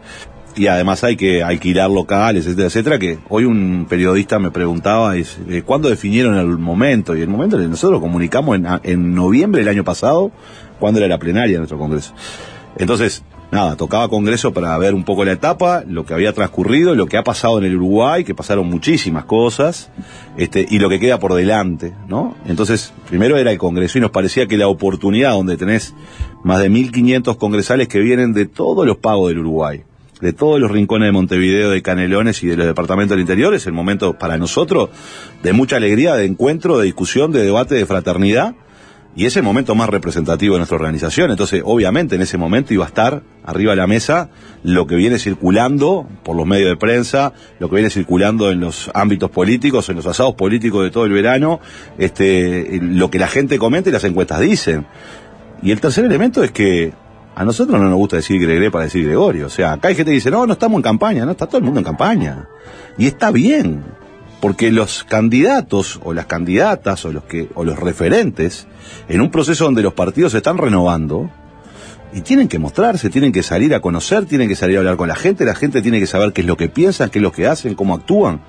¿Eso quiere decir que uno deja o posterga las responsabilidades institucionales que tiene? No, las tiene que llevar adelante porque ese es el mandato de la ciudadanía, pero también hay otro componente muy importante de los dirigentes políticos que es el diálogo con la sociedad. Entonces, si está que Orsi va a correr, él está convencido que, que puede aportar en ese sentido. Nosotros estamos convencidos que es el que puede liderar lo que hemos llamado en el Congreso la victoria de la esperanza, que puede liderar un proceso de transformaciones y representar la necesidad de cambio de la sociedad uruguaya. Bueno, no hay que andar dando mucha vuelta. Ya está, nosotros decimos, Orsi nos parece que es el mejor compañero para encarar esta, esta etapa del Frente Amplio y lo proponemos, lo apoyamos y vamos a trabajar por él. Eso lo tendrá que discutir los Frente Amplistas y lo están en, el Frente. si todos están en campaña y no hay que dar mucha vuelta y no hace falta decir Gregre para decir Gregorio, ¿qué, qué está haciendo Carolina Cose para vos? ¿Está en campaña? Yo creo que, a ver, cuando yo digo todos están en campaña es porque me parece que están todos y que Carolina va a ser una candidata o una precandidata y que se va a presentar en diciembre. Este, me parece que nadie tiene dudas. Es ¿no? cantado. Sí, para mí es natural, más que cantado. Es naturalmente que ella dijo y, y dijo otra vez que No, iba a terminar su mandato. Está bien, yo respeto todo, pero Ya va a entrar la pregunta a Cose cuando eh, eventualmente decía ser candidata. Está muy ¿Por bien. qué dijo aquello y ahora se Yo te voy a contar eh, una conversación que tuve un 24 de diciembre en mi casa, casi me mata mi compañera, porque además los 24 de diciembre nosotros pasamos en la casa de mi suegro siempre, porque mi, mi suegra cumple el 25, entonces se hace todo medio junto. Y estuve hablando con un candidato en mi casa que iba a ser candidato y decía, no, si yo sí agarro la candidatura a la intendencia, este, eh, nada, algunos me están planteando de que me comprometa, que no sea candidato en otra, en otro escenario. Y yo le dije, mirá, a mí me parece que eso está bien. O sea, no utilizar una candidatura como trampolín a otra cosa. Si querés liderar Montevideo, me parece que es bueno y que te comprometas a fondo con eso, Montevideo, Canelero, lo que sea. Ahora, si en el 2024 a mí me dicen que la gente siente que vos podés liderar un proceso para conducir el Uruguay, olvídate, lo tenés que hacer. Porque es la responsabilidad que tiene un dirigente político con su país, con su gente. Entonces, a mí esas cosas... Le está dando la respuesta a Cose. vos. No le estoy dando la respuesta a cosas, lo que estoy diciendo es... una conversación con Villar. ¿Eh? Eh, sí, porque eh, le podemos decir, o sea, sí, pero Villar, ah, eh, digamos, hizo parte de su campaña hablando de que iba a estar dos periodos en caso de... Claro, claro, y él estaba convencido de eso, y algunos le planteaban de que eso tenía que ser una condición. Y yo lo que le dije, y en ese momento, mirá, y voy a descompartimentar en lenguaje medio tupa, más todavía. Yo le dije, mirá, Yo creo que el candidato, o el que siento que es candidato, bueno, lo he dicho por todos lados, es Orsi. Ahora, si mañana llega el 24 y la ciudadanía y uno ve que el mejor candidato es otro, apoya la voz. Porque, ¿Por qué? Porque el candidato, los contextos, este, en determinado momento, hay quienes pueden liderar un proceso por el contexto, por sus capacidades, por sus atributos, pero también por los contextos. No, Orsi no sería candidato a presidente en el 2005 porque había un contexto diferente, porque había, ¿no? Y eso, entonces, en este contexto para mí es el mejor. Eso no le, no le resta nada a nadie. Este, pero me parece que ahí hay cuestiones que tienen que ver con la responsabilidad cuando uno asume, porque en definitiva la política es un acto de servicio, no, no es, no es para servirse a uno mismo, no es para estar en el lugar que a uno le gusta, ¿no? Obviamente que uno lo hace con pasión y con gusto las cosas que hace, pero también tiene un sentido de responsabilidad con un colectivo, con una organización política, con un conjunto de ideas y con la ciudadanía, obviamente. Ahora, en esto de. Pensamos en Cose, que es más, más pudorosa a la hora de hablar de, sus posibilidades como precandidata, está esa tensión entre, bueno, me estoy convirtiendo en precandidato, y, pero aparte estoy gestionando la Intendencia de Montevideo, la Intendencia de Canelones. En ese caso, ¿cómo lo, cómo lo va a jugar Orsi? Hasta, a- para empezar, ¿hasta qué momento tiene tiempo de pre- seguirse preparando como precandidato? Porque se tiene que preparar, no, no es algo que ya haya hecho ser este, Sí, candidato, claro. ser presidente, y poder gestionar una intendencia que debe tener sus complejidades como la de Canelones. Sin lugar a dudas, y, se- y- y le dedica muchas horas a la Intendencia de Canelones. Y el día tiene 24 y también hace otras, digamos, de alguna manera. Eh, si me preguntan a mí, no lo hablé con Orsi. ¿no? Y yo creo que una vez que el Frente Amplio oficialice eh, las precandidaturas en su Congreso de diciembre, Sí. imagino que ahí, que en definitiva, estamos en un año un poco adelantado de, de- de elecciones que son en el 24, pero me parece que ese es el momento en el cual se debería dedicar de lleno ya a, a una tarea distinta, que es la de la precandidatura, y eso implica, de obviamente, restarle horas a la gestión y bueno, debería dar un correrse, digamos, de la gestión de Canelones una vez que el Frente Amplio resuelva esta situación. Por el momento son propuestas de sectores que expresan este, que ven en Orsi la eventualidad de poder liderar ese proceso. Pero el Frente Amplio todavía no resolvió y formalmente resolverá en diciembre. Ahora seguramente en marzo tengamos alguna novedad de, de convocatoria, si, si, si manejan un candidato propio, si eventualmente deciden ir atrás de Orsi, por ejemplo. ¿A ustedes qué, qué le- qué les gustaría? A ver, este, nosotros estamos conversando con todo el mundo. Porque nosotros no estamos empujando la candidatura de Orsi porque sea de la 609. Es decir, Orsi es de la 609, pero no lo, no lo apoyamos como candidato porque queremos una candidatura nuestra, sino porque sentimos que él está en condiciones de, de liderar este proceso y porque muchos lo ven así, ¿no? Y de hecho el reflejo de las encuestas lo ve de esa manera. Y obviamente que estamos apostando a construir una precandidatura con todos los que se quieran sumar. Y los ¿Pero de- prefieren vergar a candidato o prefieren que convocatoria de su sector esté atrás de la candidatura de Orsi? E- Esa es una pregunta que, a ver, hay que ser muy respetuoso de los procesos de los distintos compañeros, ¿no? Yo preferiría, si vos me decís, ¿qué prefiere el Pacha Sánchez? Ah, bueno, que, que Orsi sea candidato único. si yo creo que es el mejor. Pero sé que no va a ser. Y ahí le saca músculo a la, a la, digamos... Sí, no sé, yo, soy de los que piensa que está bien que haya múltiples candidaturas. O sea, no, no, nunca, nunca me molestó ni me preocupó esa situación. Y creo que todos los que sienten que, que, que pueden jugar esa carrera lo hagan. Y creo que el Frente necesita que los distintos sectores, espacios de representación del Frente Amplio lleguen con mucha fuerza. Este, nosotros- También es verdad que la largada de algunos candidatos les saca más a algunos que a otros dependiendo del perfil, ¿no? Sí. Si, si mañana Gonzalo Civila quiere ser candidato o precandidato, seguramente es un problema para la candidatura de COSE. Si Mario Vergara es precandidato, eh, la lectura es que puede complicar más a Orsi que a Cose. Lo mismo con Andrés Lima, que tiene votos en el norte y en, en el interior, y eso se supone que va a ser más un fuerte de Orsi que de Cose. Está bien, eso es obvio, ¿no? Es decir, no es lo mismo si los frente amplistas tienen que decidir entre dos, entre tres, entre cuatro o entre cinco. Y eso está claro, ¿no? Este, nosotros lo que estamos diciendo es la precandidatura de Orsi es una precandidatura frente amplista. Ayer Marcos Carámbula mandaba una nota que había salido recién, digamos, estaba, le habían dado de alta y por eso no podía participar. Decía, bueno, ustedes la, la decisión que acaban de tomar es una decisión valiente, ¿verdad? Y es una, y es una decisión solidaria, porque Orsi pasa a ser patrimonio del Frente Amplio. ¿No? Porque no es un patrimonio de la 609 y la candidatura de Orsi no es de la 609, será de todos los que entiendan que Yamandú puede liderar ese proceso. Algunos demorarán más en tomar esa decisión. Tampoco es un acto de desprendimiento, ¿no? No, Eh, no, está si, bien. si vos- si el, el candidato es del, del partido, bien que le diga adiós a la barra, pero, pero mejora que sea de la tienda de enfrente. Sin lugar a duda, puede uno tener más cercanía, menos cercanía. Ahora, eso no quiere decir nada. Eh, Mujica fue candidato a la presidencia del Frente Amplio y fue presidente de la República. La 609 tenía la mayoría de la bancada parlamentaria, pero no tenía la mayoría dentro del Consejo de Ministros. O sea, nosotros nunca militamos en el sentido de decir, bueno, nos corresponde determinada cantidad porque tenemos esta cantidad de votos o porque el compañero que está ahí este, es nuestro. Y ¿no? hasta regalaron alguna banca. No regalamos, ¿no? Yo no, no, no, no siento que hayamos regalado. Pero si- Este, si, uno rasca en la cantidad de cargos públicos que tuvo la 609 en ese gobierno, ¿no era lejos el que tenía más? No, te puedo asegurar ¿No? que no. Lejos el que tenía menos. ¿Lejos tenía menos? Sí. Y lejos la 609 ha sido el que tenía menos. ¿Había otros cargos. sectores que tenían más Sí, claro. cargos? Sí, sí. Hay que hacer la cuenta nomás. Es fácil. Pensar en el Consejo de Ministros nomás. No, no, oye, el Consejo de So- Ministros tiene que bueno, hablar. está. Digo, Y después- todos los otros cargos que hay Y el después mira para abajo también. Eh, Sí, porque nosotros no, no, no, en realidad nunca luchamos. Mirá, nosotros tenemos una cultura política, ¿no? No somos Bambi. Nadie es Bambi. Pero nosotros tenemos una cultura política incluso que surgió donde algunos compañeros nuestros decidieron cuando se conformó el MPP no ser candidatos. Este, y después cuando armamos el espacio 609, generamos un espacio de apertura, convencido de que la apertura es buena, convencido, convencido de que cuando se suma gente con otras perspectivas, nosotros no le cuestionamos de dónde viene, lo que pensamos es hacia dónde va, y los hemos sumado.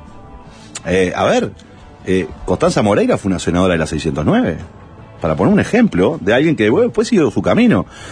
Carolina Jorge, Cose. Jorge Sarabia. Carolina Cose. ¿No? Bueno, pero Carolina Cose. Sí, sí. Este, ¿Quién la puso de presidenta de Antel? Este, pero, ¿por qué? Porque entendíamos de que podía cumplir una buena función para Antel, para el país ahí, lo hicimos sin ningún drama. Y ahora también, ¿eh? Este, en otros espacios también. Entonces, nosotros no hacemos política de decir yo me quiero quedar con todo. Este, partimos de la base y hemos sido formados de que la amplitud, en realidad, es el camino para generar cambios. Y no lo contrario. Entonces, nosotros trabajamos. Eso no quiere decir que la 609 no defienda su, su lugar, que no defienda de alguna manera este, su- sus, eh, sus opiniones o tratar de tener una mayor representación para llevar adelante un conjunto de ideas. Pero nosotros no trabajamos en política diciendo me quedo con todo esto. De hecho, más, este, en, la participación del Frente Amplio, yo estuve en esa negociación ahora, desde la oposición, eh, cuando uno mira la distribución de lugares, este, de los lugares que está ocupando hoy el Frente Amplio, y lo saben todos los Frente Amplistas, y fue público, la 609 resignó lugares para que otros compañeros tuvieran espacios. Este, porque creíamos que el compañero que era, en este caso, de un sector que no era del MPP, era mejor que estuviera en ese lugar que poner uno mío porque es mío. Si yo no tengo uno bueno para ese lugar, pongamos a un Frente Amplista que sirva. Y eso lo hicimos en el marco de una negociación que fue pública, de cuáles son los lugares que ocupaban los compañeros, qué compañero o compañera tenía que ocupar los lugares por la oposición. Nosotros trabajamos así. Eso nos hace que, ah, no, estos son ingenuos y no piensan en, en- en- en tener lugares de decisión. No, ni que hablar. Pero nosotros lo hacemos de esa manera y resignamos las cosas que nos parecen que en aras de contribuir a que el colectivo mayor, el proyecto del Frente Amplio, avance y crezca, lo hacemos. Bien, entonces Vergara mejor atrás de la candidatura de Orsi que solo. La interpretación final de todo. La interpretación ¿no? final del sapo que Lo- te, lo la baja la- por Ruffini. Conclusiones. Te la baja por Ruffini y mañana tengo el lío con todo lo de Fuerza Renovadora, ¿no? Pero no, no es así. O sea, ojalá los compañeros se sumen a la candidatura de, de Orsi, pero también es cierto que si ellos entienden que necesitan un espacio y que ese espacio Mario lo tiene que representar desde una candidatura, bienvenido sea. O sea, nos- para nosotros no es un problema. Y es más, lo que sí nosotros tenemos definido es que nosotros no vamos a trancar ninguna candidatura. Bien, y Este- yendo por ese lado, por el tema de las múltiples candidaturas, cómo afecta, estrategia política. Mm. Para muchos, Orsi es un poco el que tiene mejor diálogo con ese votante de la otra tienda, ese que tiene mejor relación a veces con dirigentes este, de hoy del oficialismo, eh, tiene amistad, cercanía con intendentes blancos. Poner el nombre que quieras, pero le habla mucho a ese electorado de centro o capaz que hasta de centro derecho le puede llegar si va a una interna y tiene que empezar a hablarle a la interna frente amplista y ponerse duro con este gobierno, ¿cuáles son las chances de que salga un poco perjudicada de esa imagen que le estaba proyectando? Su discurso ahora este fin de semana, el, desafío es sacar a este gobierno de donde está, por ejemplo, ¿no? Sí. Ya arrancó diciendo, mi objetivo es sacar este gobierno. ¿cuánto le puede pegar una interna competitiva donde tiene que salir a hablarle al Frente Amplista de pie esa imagen que él construyó de el dialoguista, el que tiene buena onda con los blancos, etcétera? Sí, pero es que nosotros no. En política hay que cultivar las relaciones. Porque respetar a un dirigente político que piensa distinto que yo es respetarlo porque representa un pedazo de nuestro pueblo. Nosotros no queremos ser duros con el gobierno, queremos ser justos. Y cuando pasamos raya vemos que hay un montón de, de- situaciones muy mal gestionadas por este gobierno, un montón de promesas incumplidas por este gobierno, campañas electorales bastante demagógicas para llegar al gobierno y resultados concretos que se están viendo hoy todos los días, y lo dijo Orsi, ¿por qué queremos llegar al gobierno? Y porque nos da dolor lo que vemos. Entonces, nosotros somos justos en la crítica, pero no por eso uno tiene que ni odiar al otro, ni establecer de que mi proyecto no es excluir a el pedazo del pueblo uruguayo que es blanco, colorado, cabildante, no. Pero ¿vos te parece que ese votante de la coalición cuando escucha a Orsi decir mi objetivo es sacar a este gobierno, Sí, va a decir, bueno, es justo, Du- duro pero justo, duro, quiere, justo, quiere yo creo que- yo creo que hay muchos de esos que votaron a la coalición que hoy están pensando igual que Orsi. Creo que hay una gran porción de los que votaron a la coalición. Después habrá que ver qué es lo que hacen en el 24, pero creo que hay una gran porción de la coalición que se siente defraudada. El descontento, así que hay un descontento, así como estaba el Frente Amplista descontento, ahora está el multicolor descontento. Sí, claro, o defraudado, más que descontento, ¿no? Porque dijeron, no vamos a aumentar nada, las tarifas, y las aumentaron, ¿no? Hicieron campaña 10 años diciendo que iban a quitar los impuestos que los malvados Frente Amplistas habíamos puesto, y con mayorías parlamentarias más grandes que las del Frente Amplio. Porque este gobierno tiene mayorías parlamentarias más grandes que las que tuvo el Frente Amplio. No han avanzado nada en eso. Luis Lacalle Pou hizo campaña diciendo que iba a derogar el IAS. Bueno, eso después confluyó en una coalición en donde obviamente no hubo acuerdo sobre ese punto, ni, ni por ejemplo, la desmonopolización de los combustibles. No, no, bueno, pero hay, hay No, cosas digo- digo, distintas, pues, ¿no? hubo que hacer- digo, ¿Qué hubo que hacer? con- Si hacer converger la, si el Partido Nacional es mayoría de la coalición. otros miembros de la coalición. El sector de Luis Lacalle Pou es mayoría dentro del Partido Nacional. El Partido Nacional es mayoría dentro de la coalición. Yo escuché dirigentes colorados decir, hay que, ¿por qué no traen la derogación del, del, del IAS? Y escuché a la gente de Cabildo decir lo mismo. Mm. Pareciera ser que en realidad, desde mi punto de vista, no es que tiene un problema en la coalición para avanzar, es que en realidad lo que hizo durante 10 años una campaña hablando en contra de los impuestos y diciéndole a la gente, cuando yo llegue al gobierno te lo voy a sacar. Otra lectura que se puede hacer es, eh, funcionó esta coalición más o menos como ha funcionado el Frente, que tiene a las que tienen, digamos, ideas más radicales y otras más moderadas, y entre ellos se hacen pesos Eh. y contrapesos. El Partido Colorado es un contrapeso con la desmonopolización de los combustibles que estaba en la LUC, y finalmente salió, ¿no? Por suerte, ¿no? Porque Este- el Uruguay hubiese perdido mucho más. Pero lo que, lo que yo digo es, acá se prometieron muchas cosas. 50.000 viviendas que con suerte van a llegar a 14.000. 135 liceos que con suerte van a llegar a 32. ¿No? O sea, era un conjunto de promesas muy grande. Eh, y no eh, solo en la campaña, ¿eh? Durante 10 años, un conjunto bastante grande y fuerte de promesas este, y de posicionamientos muy fuertes y muy duros de quienes hoy son oficialistas y se paraban de determinada manera, que en realidad, a la luz de los resultados, la gente que lo votó dice, Por acá, ¿dónde va a ir está? la, por acá iba a ir la campaña de Frente Amplio, ¿va a ser la campaña de las promesas incumplidas de- No. de, este gobierno? No, no. Porque la creo- coalición capaz que también llegó en parte por las promesas incluidas de- y incumplidas de Frente Amplio. ¿No? Creo que la coalición llegó porque el Frente Amplio no fue perfecto en su gobierno y después de 15 años de gobierno eh, se agotó muchas de las iniciativas políticas que tenía el Frente Amplio y tuvimos dificultades para impulsar nuevos cambios. Y entonces la gente sintió, bueno, yo ya tengo salario, el salario crece todo el tiempo y empezó a cuestionar otras cosas que el Frente Amplio hacía mal, porque además había asumido un discurso que decía, miren que todo lo que está bien lo vamos a dejar. ¿No? Y lo primero que hicieron vino con la tijera. Y recortaron, ¿no? Bien, estamos en, en modo discurso de campaña. Pero una, No, no, una, no una estoy en modo previa- de no, campaña, pero- Una, no, una previa sobre, sobre cómo, cómo va a funcionar no, la te candidatura. mintió, arrancó la entrevista diciendo que estaban Sí, todos en es campaña, verdad. ¿no? No, Hechos, eh, no palabras. ¿Cuál va a ser el rol de, de- de Mujica? Uh, Hay que recordar que Mujica, por ejemplo, en el balotage salió de una serie de actos muy puntuales en, en el interior del país. O sea, medio que lo sacaron a Mujica para arrimar votos, ¿no? Pasaron, van a haber pasado cinco años o cuatro años y medio. Y, y bueno, los años no, no, no pasan solos. Eh, él se autoadjudicó un lugar en la campaña, ustedes le van a pedir algo. Anda clarito Mujica lo que. Anda clarito. Y está cada día mejor, ¿eh? Este, Pues un activo que, no- el cual no Está se cada día mejor, día por medio, ustedes salen a decir una cosa y él los contradice.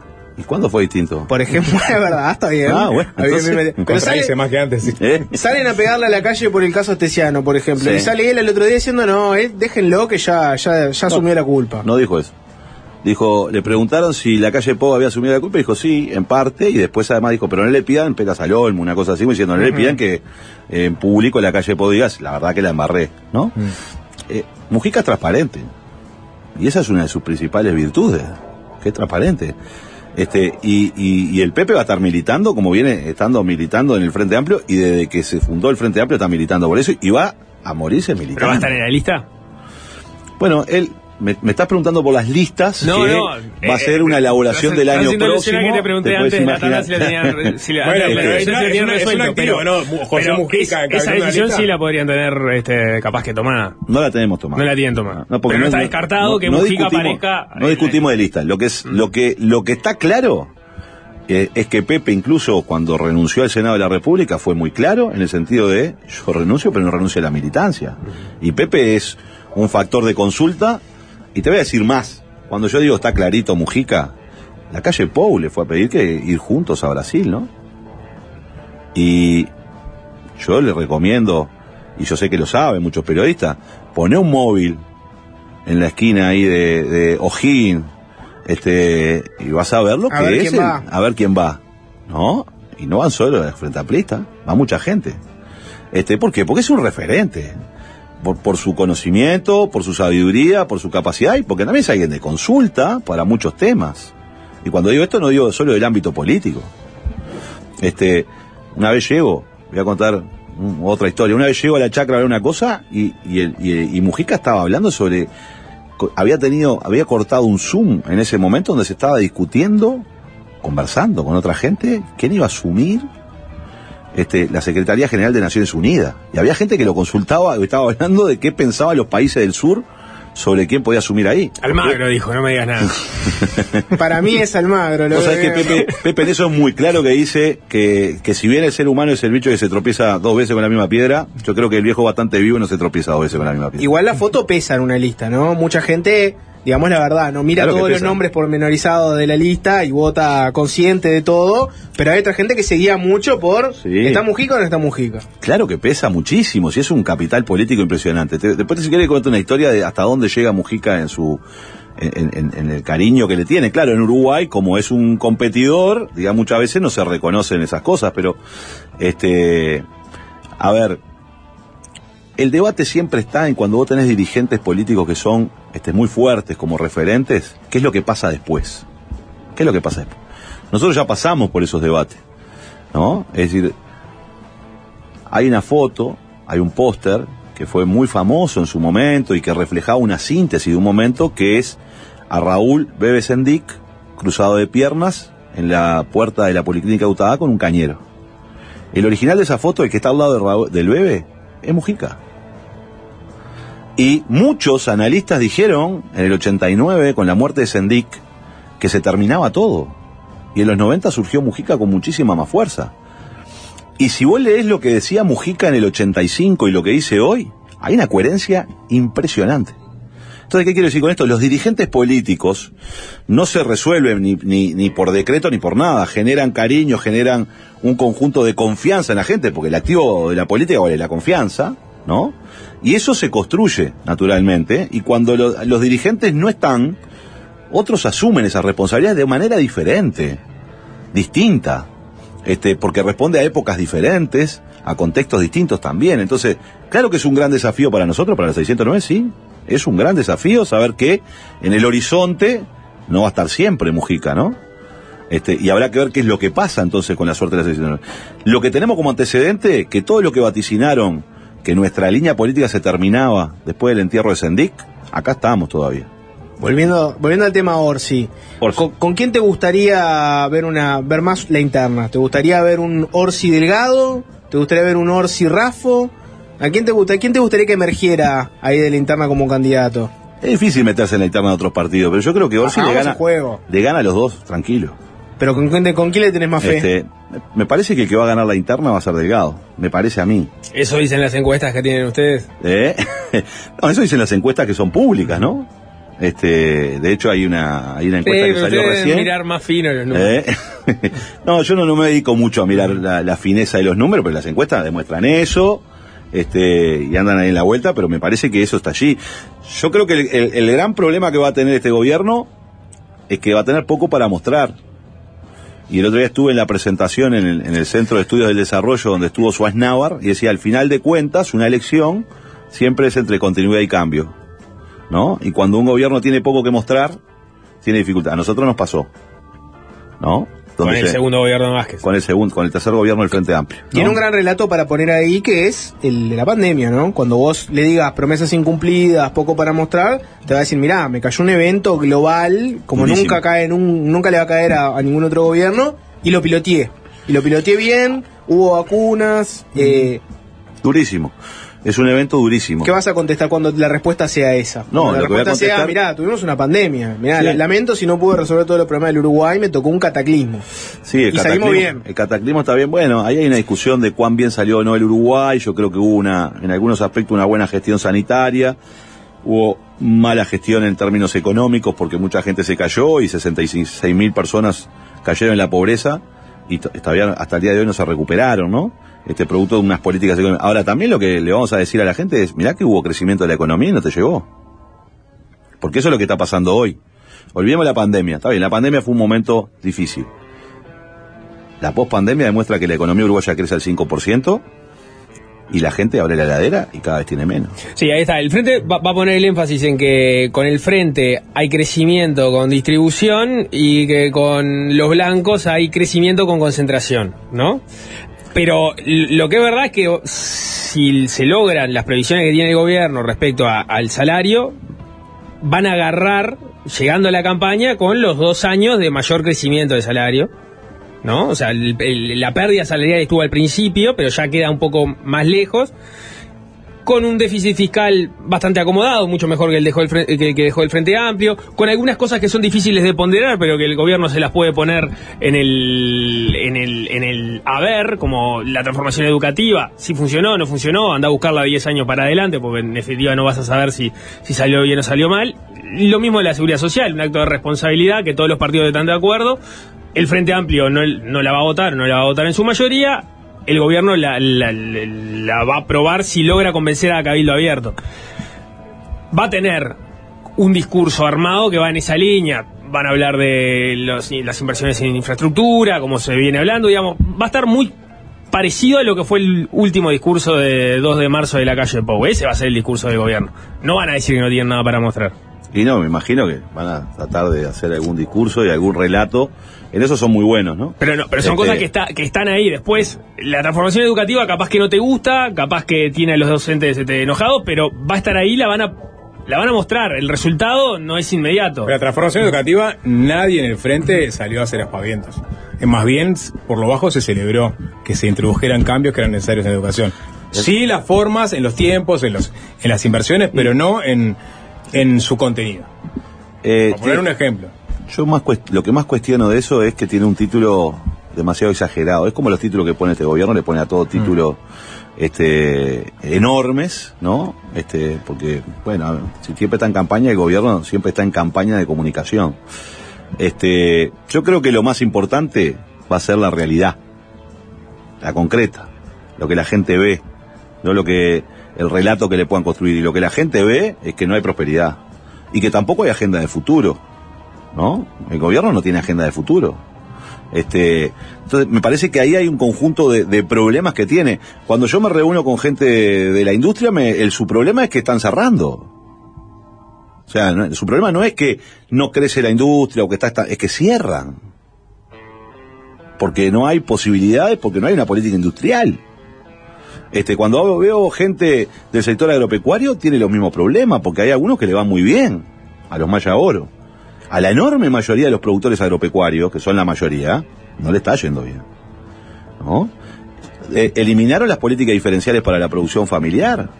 ¿No? Había un discurso enorme acerca de eh, los tamberos y la lechería. ¿Y qué hay de eso? Recortaron todo del Ministerio de Ganadería. Le dijeron a la gente que iban a dar más tierra en el Instituto de Colonización. ¿Y qué pasó? Nada. Entonces, en realidad, los relatos después se, se caen por su propio peso. Entonces, me parece que ahí van a haber un montón de elementos más allá de lo que trate de decir el gobierno. Yo creo que va a ser la propia realidad la que va a demostrar de que este, no es creíble un relato del gobierno súper esperanzador, como no lo está haciendo de los anuncios, de los anuncios, de los anuncios. A ver, ustedes fíjense, la tenía clarísima el gobierno. Su agenda número uno era seguridad y el Frente Amplio tenía problemas en el tema seguridad y había un cuestionamiento ciudadano de que el Frente no daba respuesta en ese tema. ¿Bien? Y parte de ese cuestionamiento era fogoñado por quienes eran de la oposición y además estaba sentado en una realidad porque a nosotros nos aumentaron los delitos. ¿No? Hoy tenemos un ministro del Interior que ya lleva como cuántos planes, no sé si ustedes lo contaron, hoy vi que hacían cuenta de lo que pasaba con el caso Fossati, pero tiene como cuatro planes, cada tres meses tiene un plan nuevo. Ah, pero te puedo mostrar las cifras y, y en el global estam- estamos mejor que en el 2019. No, en el global estamos peor. Estamos viendo descuartizamientos en No, no, digo las Montevideo, cifras, las, las cifras puras y duras. No, no, no los inventó este gobierno de los descuartizamientos, ¿no? No, pero ¿crecieron o no crecieron los niveles de letalidad en el Uruguay? ¿Creció o no creció la cantidad de muertes dudosas en el Uruguay? Y la, cantidad de homicidios. La, muerte dudosa hay que, hay que. Pero hay que desgranarla después Entiendo, ver. entiendo, entiendo el- a- a- hacia dónde vas. Hay que demostrar que esas muertes dudosas son homicidios que no se están contando, ¿no? Bueno, hay un, hay un dato muy extraño, ¿verdad?, del crecimiento de la muerte dudosa. Por otro elemento también hay... Comparto que, comparto que es extraño. Hay que demostrar igual que son homicidios que no se están contando. No, sin lugar a duda, sin lugar a duda. Este, pero lo que hay es un nivel de, de violencia y criminalidad bastante fuerte. Hay que preguntarle a los- a los vecinos de Peñarol si conocían eso. Lo que vimos todo en directo. Una situación bastante fuerte. Pero mi punto es, Pero el MPP va a ser. eh, cada dos o tres eh, meses el ministro trae un plan nuevo. No, no, lo que yo te estoy diciendo, lo que estoy poniendo en ejemplo es lo siguiente.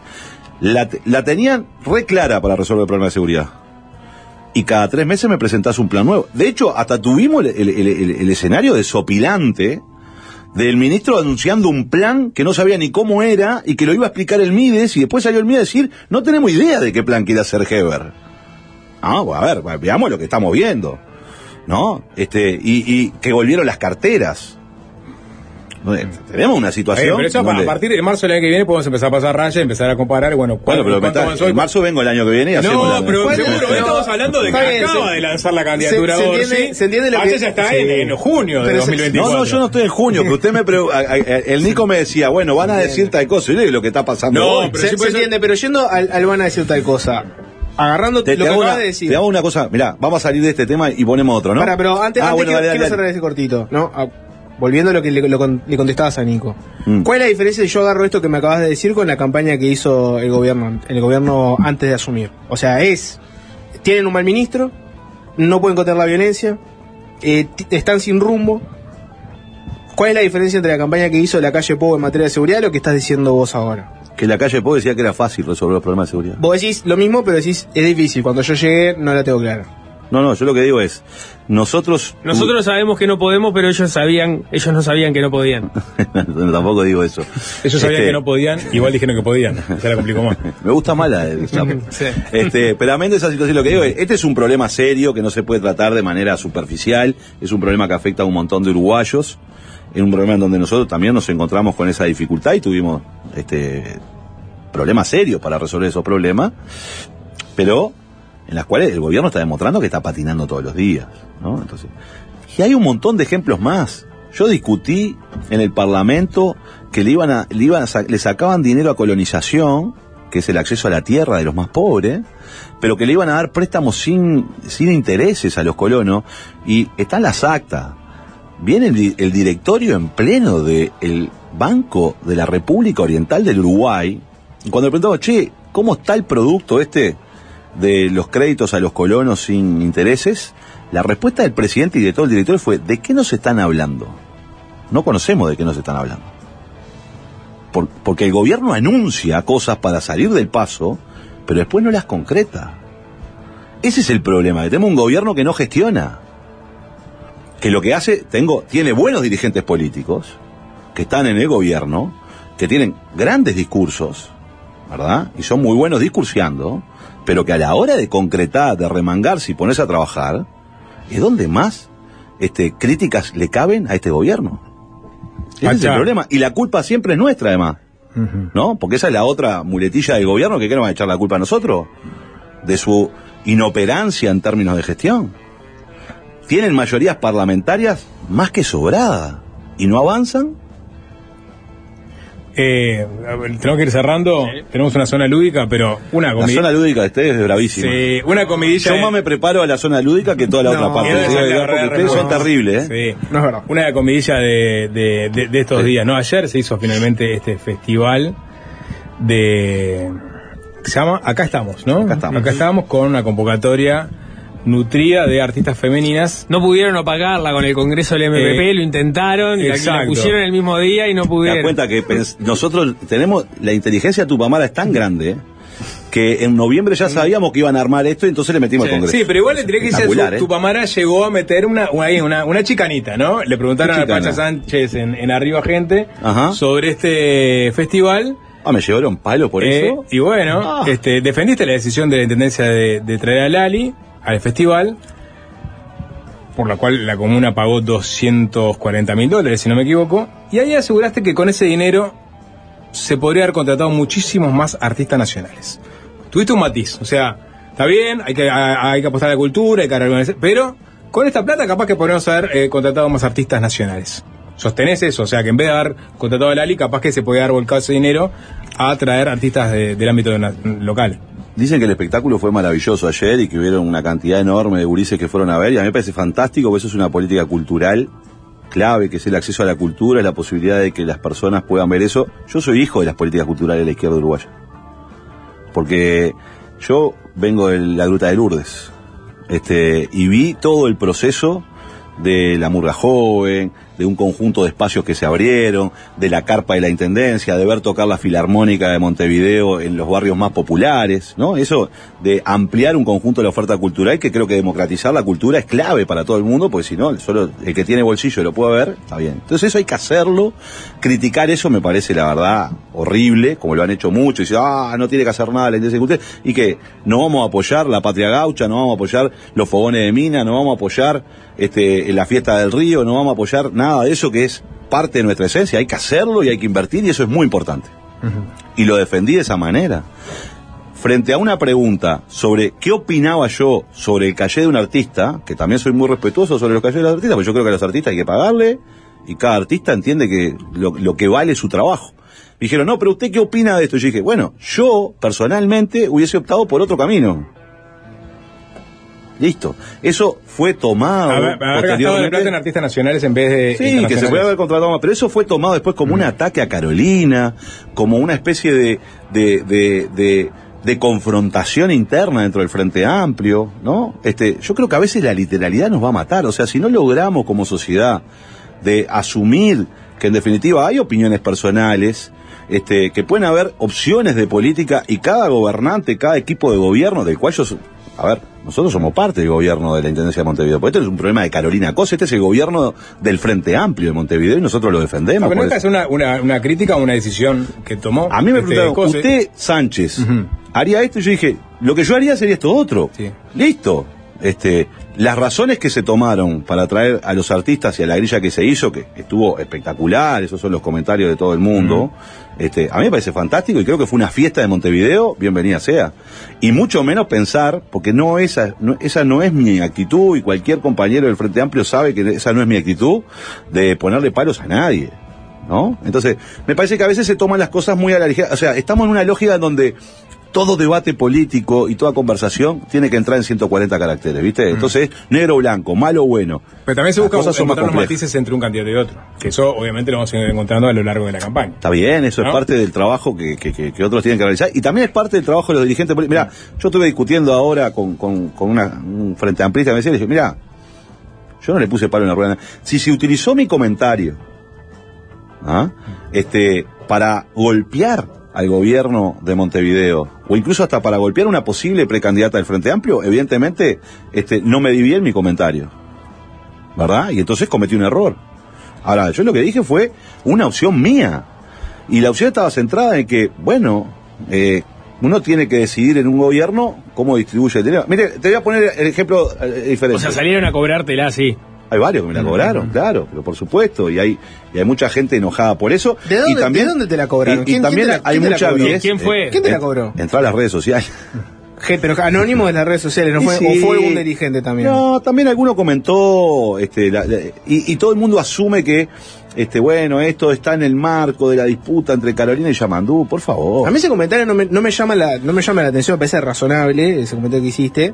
Me sorprende lo opuesto, que es no ver a nadie de izquierda decir, che, 250 mil dólares para una artista argentina que venga a hacer un show una noche, no, no gastar mal la plata, no será mejor gastarla en calles, asentamientos, iluminación, etcétera, etcétera, etcétera, etcétera. Me sorprende que no haya nadie en el Frente Amplio con un discurso distinto al de salir a apoyar, qué bueno, la democratización de la cultura, bien Carolina Cose, etcétera. Me sorprende lo opuesto, me sorprende que no haya nadie en la izquierda que le parezca que está mal gastar 250 mil dólares en Lali versus en todas otras opciones. Yo creo que las discusiones no pueden ser este, de opuestos, digamos, ¿no? O sea, una administración nacional o, o municipal tiene que hacer calles, tiene que construir infraestructura y también tiene que apostar al acceso a la cultura. O sea, no son contrapuestos y siempre uno tiene que tomar una decisión, hasta en, en- en una casa tiene que tomar una decisión, ¿no? Sí, podés vivir sin, sin piso y tener un televisor LCD, o podés tener piso y no tener tele, por ejemplo.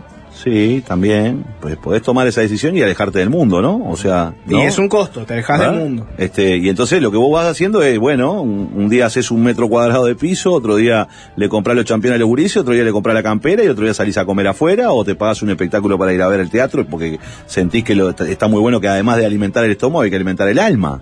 Está bien. ¿no? Entonces me parece que las cosas no son diciendo, ay, falta todo esto. Y todo lo que se hace.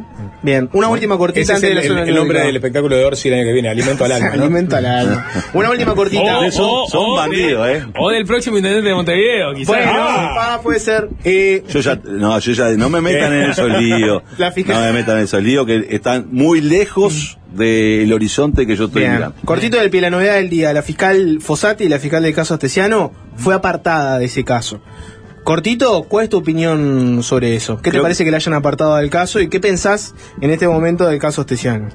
Vale, vos me pedís cortito todo eso, Sí, imagínate. Vos cortito ustedes son todo. terrible. Cortito. Bueno, te lo voy a contestar cortito. Dale. Me parece este, bastante razonable la decisión que tomó la fiscalía.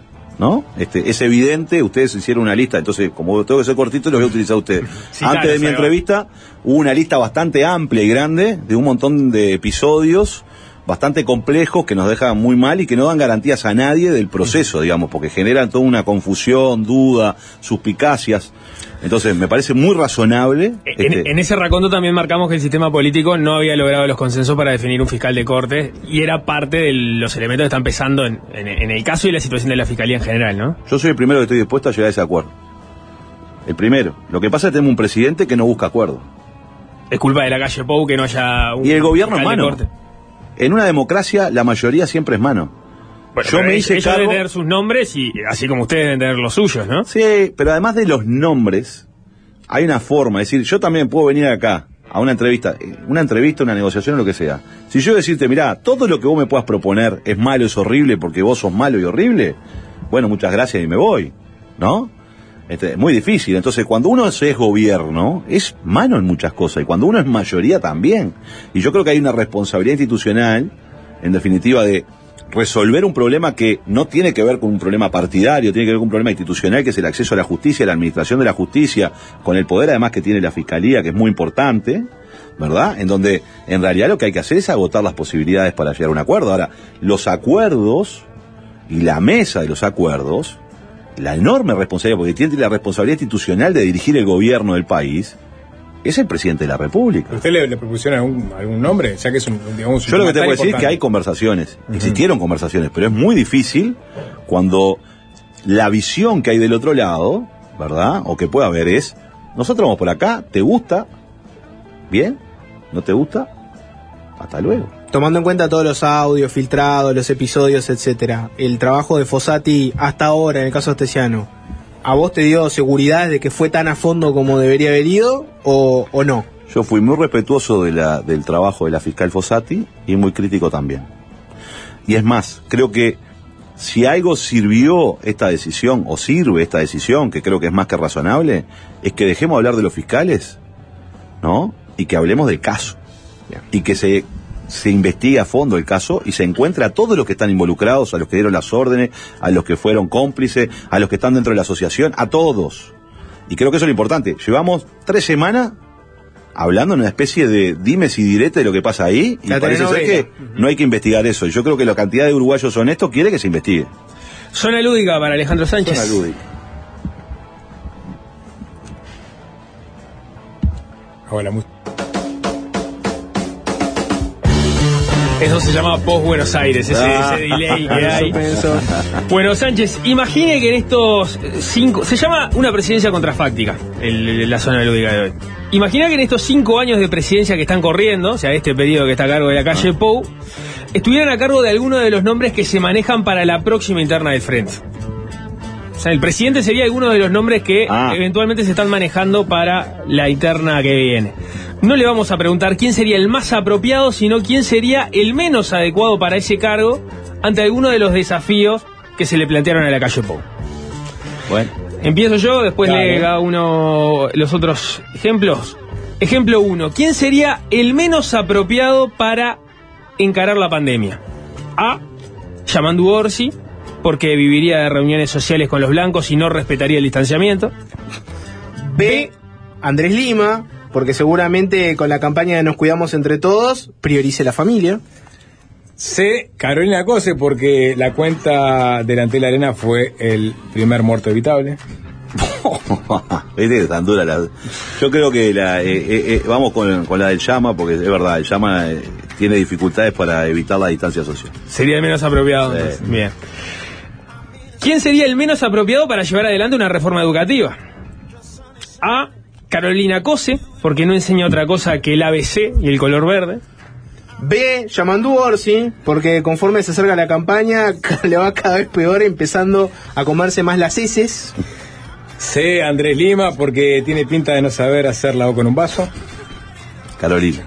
Carolina, sí, sí, a veces hay que, hay que avanzar en el abecedario, eso está claro. Quedó con el verde ahí, ¿no? ¿Qué, ¿Eh? qué- qué- qué- qué- cuál es el fetiche con el verde ahí? Que es todo, todo bueno, verde, esperá- todo ABC. junio. Partido Socialista. Igual yo creo que el mundo viene en un camino de lo verde. Ah, es por ahí, ¿no? este, Ah. que debemos futuro. ser mucho más conscientes de cuidar el medio ambiente y lo verde me parece que está ¿Cuál es el color de. Orsi? ¿Eh? ¿Cuál es el color de Orsi?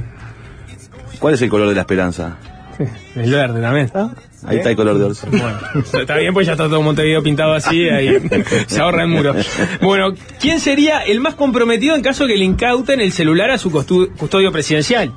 A. Yamandu Orsi, no hay ni que decirlo, es del MLN, es obvio que tiene los contactos más turbios.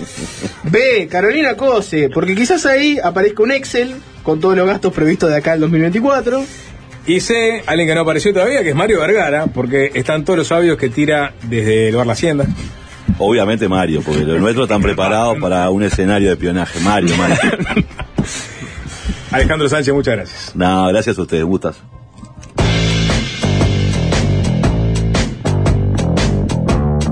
Fácil desviarse. Zona lúdica para Alejandro Sánchez. Zona lúdica.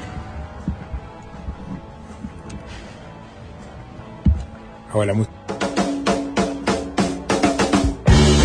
Eso se llama post Buenos Aires, ese, Ah. ese delay que hay. Bueno, Sánchez, imagine que en estos eh, cinco. Se llama una presidencia contrafáctica, el- la zona lúdica de hoy.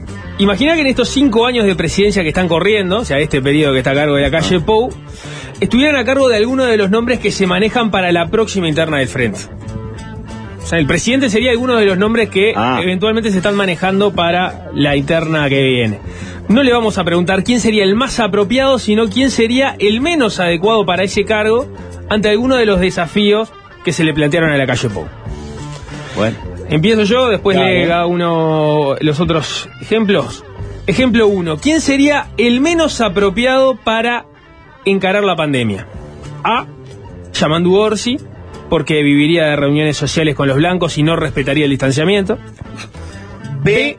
Andrés Lima, porque seguramente con la campaña de Nos Cuidamos Entre Todos, priorice la familia.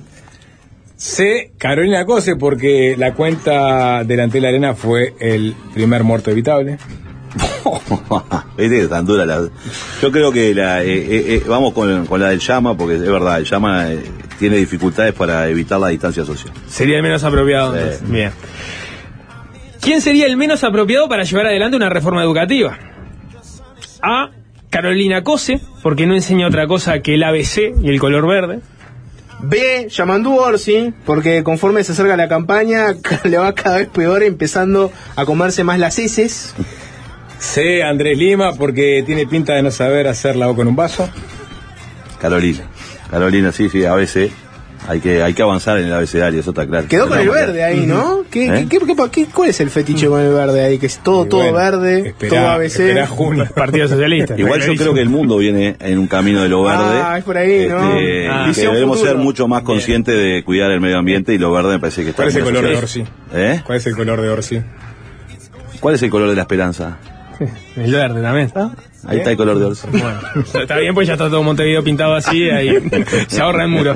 Bueno, ¿quién sería el más comprometido en caso que le incauten el celular a su custodio presidencial? A. Yamandu Orsi, no hay ni que decirlo, es del MLN, es obvio que tiene los contactos más turbios. B. Carolina Cose, porque quizás ahí aparezca un Excel con todos los gastos previstos de acá al 2024. Y C. Alguien que no apareció todavía, que es Mario Vergara, porque están todos los audios que tira desde el bar La Hacienda. Obviamente Mario, porque los nuestros están preparados para un escenario de espionaje. Mario, Mario. Alejandro Sánchez, muchas gracias. No, gracias a ustedes, gustas.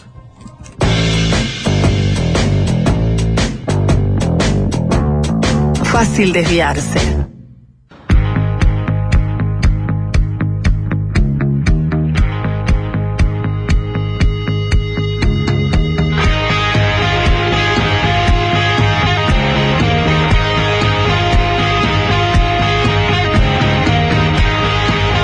Nota? ¿Y cómo pasaron? Bien. Alta política, estrategia, un poco de fango también, como siempre tiene que haber, una buena zona lúdica.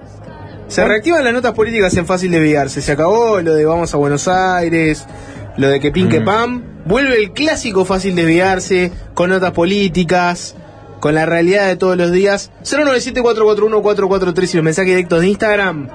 ¿Vieron quién entró? ¿Quién viene? ¿Vieron quién entró recién?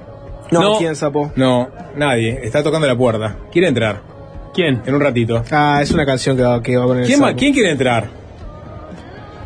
Dígalo. No sé, sapo, dale, dale, sapo. No, te- ¿Eh? no, no, no, no la juegues Eh, eh, misterioso, La persona sapo. que Si tenés algo para decir, entienda, entienda Si te animás, quién quiere entrar y va a entrar este, dentro de un par de horas, eh, 097-441-443. ¿Entró Creo ya? Creo que, no, no entró todavía.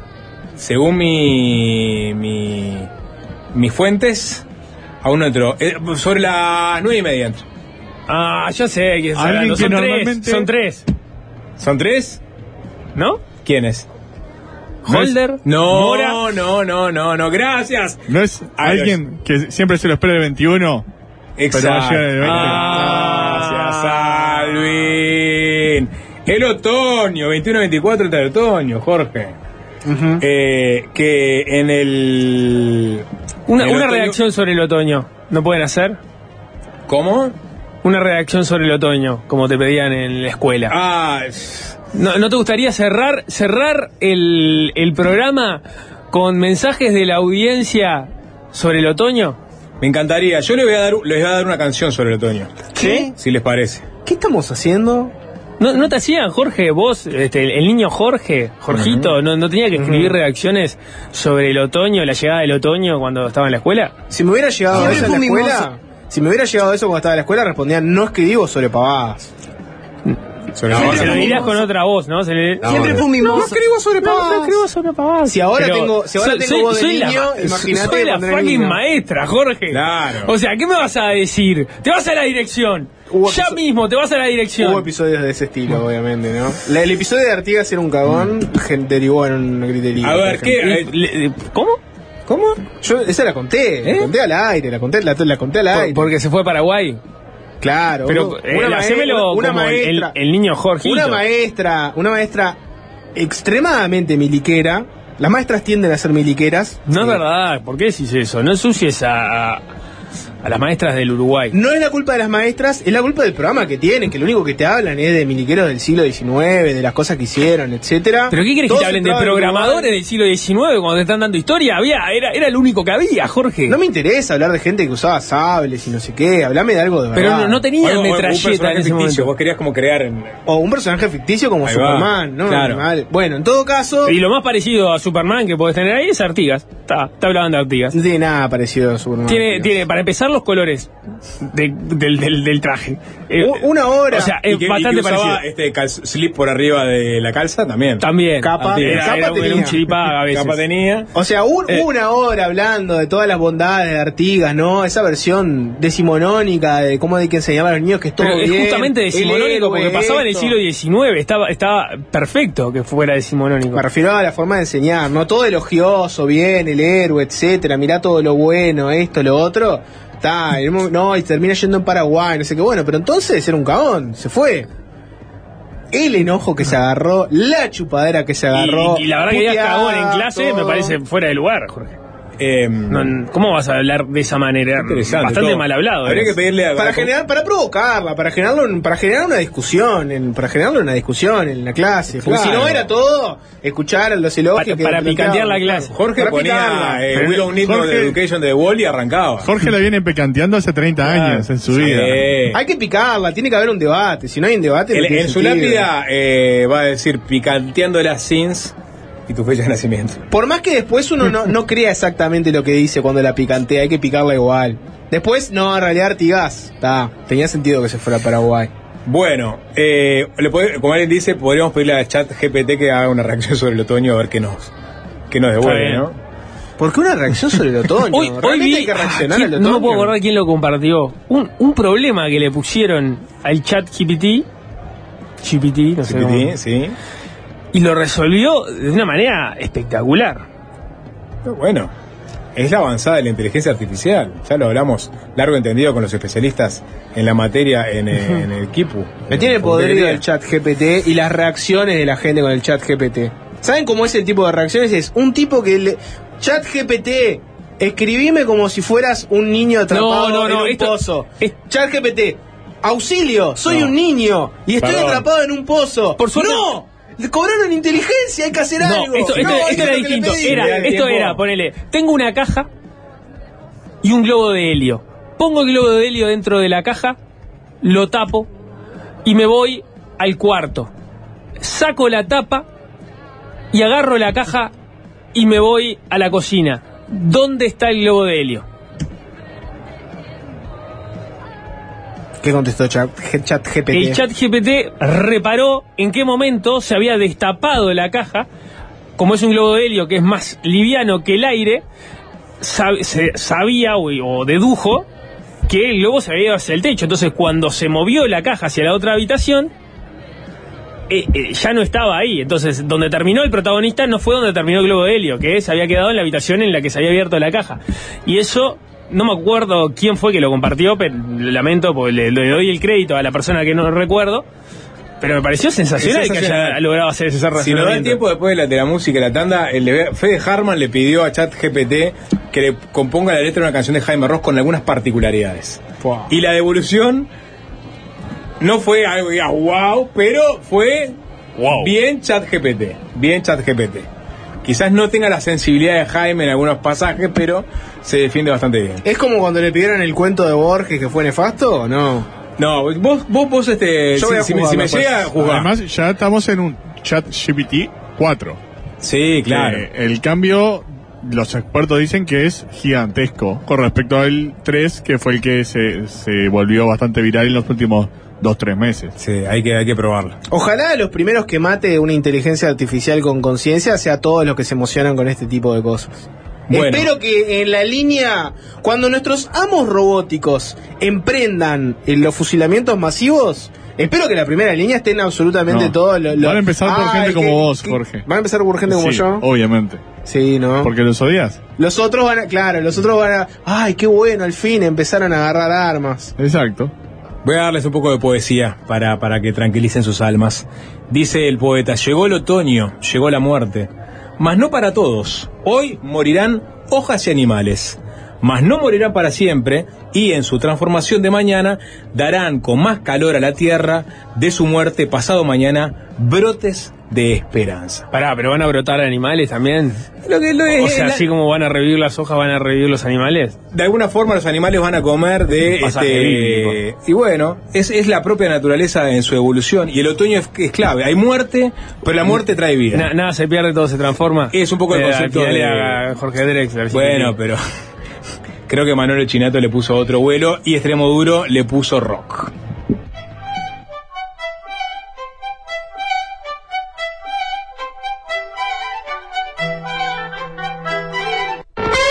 Fácil desviarse.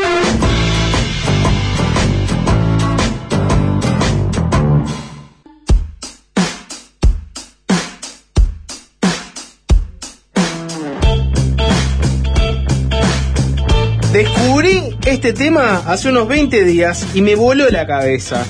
Sapo, cuando vos querés hacerle una caricia al alma de la audiencia, tocas su alma. Este fue un caso. ¿Qué se siente acariciarle el alma a la audiencia en vez de torearla, como haces normalmente? Bueno, porque a veces me gusta pasar buena música. Y a mí el otoño es- una estación que me sensibiliza y me gusta. No así el invierno que lo detesto. Gracias, Sapo, por hacer sonar extremo duro. Eh, hay alguien que me escribe muy bien en los mensajes. Les voy a hacer la, Sí. la mímica. Es, hola, soy Jorge, odio las inteligencias artificiales, soy diferente, mírenme, no me emocionan las cosas mundanas como ustedes. Es- Ironía, ese, es- ironía. ese es- ese es el personaje. Lo, lo captó a la perfección. Hartman me pasó la, la- la letra que le pidió a Chat GPT. Fede Hartman le, le puso, escribí A una ver. letra de canción de Jaime Ross que hable de Montevideo, Murga, Candombe, Barrio Sur, rock, años 80, que sean décimas y que tenga versos, estribillo puente y una coda estilo mantra. Le tiró esa, ¿no? A Chat GPT. Quiero que me, si la vas a leer, léela con voz de Jaime, ¿no? Lee la voz, entonces, no, no. Pero yo no tengo un buen Jaime. Bueno. Ahí está, ahí abajo. Si querés leerla. Nos dan un, un minutito a la gente 13 0. Digo. Se llama Montevideo en las venas. No lo tenés por qué leer en, en voz de Jaime, Nico. Montevideo en las venas, Montevideo en las venas. Montevideo en las venas. En el barrio sur suena el candombe. No, no, no, no tengo un buen Jaime, así que la voy a leer bien. Bien. En, el barrio, en el barrio sur suena el candombe, la murga pica y se escucha el rock. En los 80 todo era posible, mierda. Y Montevideo era un gran reloj. En la Rambla el río nos contaba historias de barcos y de amor.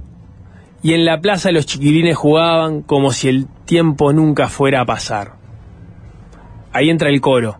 Montevideo en las venas, la ciudad que nunca duerme, donde el alma es de los barrios y la música es la reina. En las calles la vida era un carnaval y en cada esquina había un cantor, las guitarras se unían a los tambores y la noche se volvió un clamor. Y ahí entra el puente. Pero el tiempo pasó y las cosas cambiaron, los sueños se fueron y el dolor llegó. Pero aún queda la música en las venas y la alegría de haber vivido la emoción. Ahí tenés, Chat GPT te saca una letra que quizás no tenga el vuelo de Jaime Ross, pero le pones así los ingredientes y te puede rescatar para. Es una cosa que vomita lo, lo- la- lo más random posible, sapo. Jaime, Jaime Ross no escribiría esto ni loco. Es verdad. Punto para Jaime en ese sentido. Diego, para Sí, dos anuncios cortitos, muy cortitos. Sí. Anuncio número uno, en el canal de YouTube de Del Sol y en las redes de Fácil de Viarse, pueden encontrar la nota más latón en video, completa, full. Gracias Muy a- comentada la entrevista con Maslatón, ¿no? Muy comentada, gracias al equipo digital que la, la puso disponible toda la entrevista filmada en YouTube. No todos compartieron las opiniones económicas de Maslatón, pero no dejó de ser muy interesante. Sí. Segundo anuncio, vayan a Spotify. ¿Por qué no ven a ver en qué anda el, el Spotify del Sol? ¿Por qué no van a ver a ver quién tiene sus programas completos disponibles por ahí también? Se suscriben, ponen todo, van ahí, pueden encontrar todo fácil. Nada, Nice. eso. Nice. Nos vamos, sigue 3 a 0. Chao, chao. Fácil desviarse.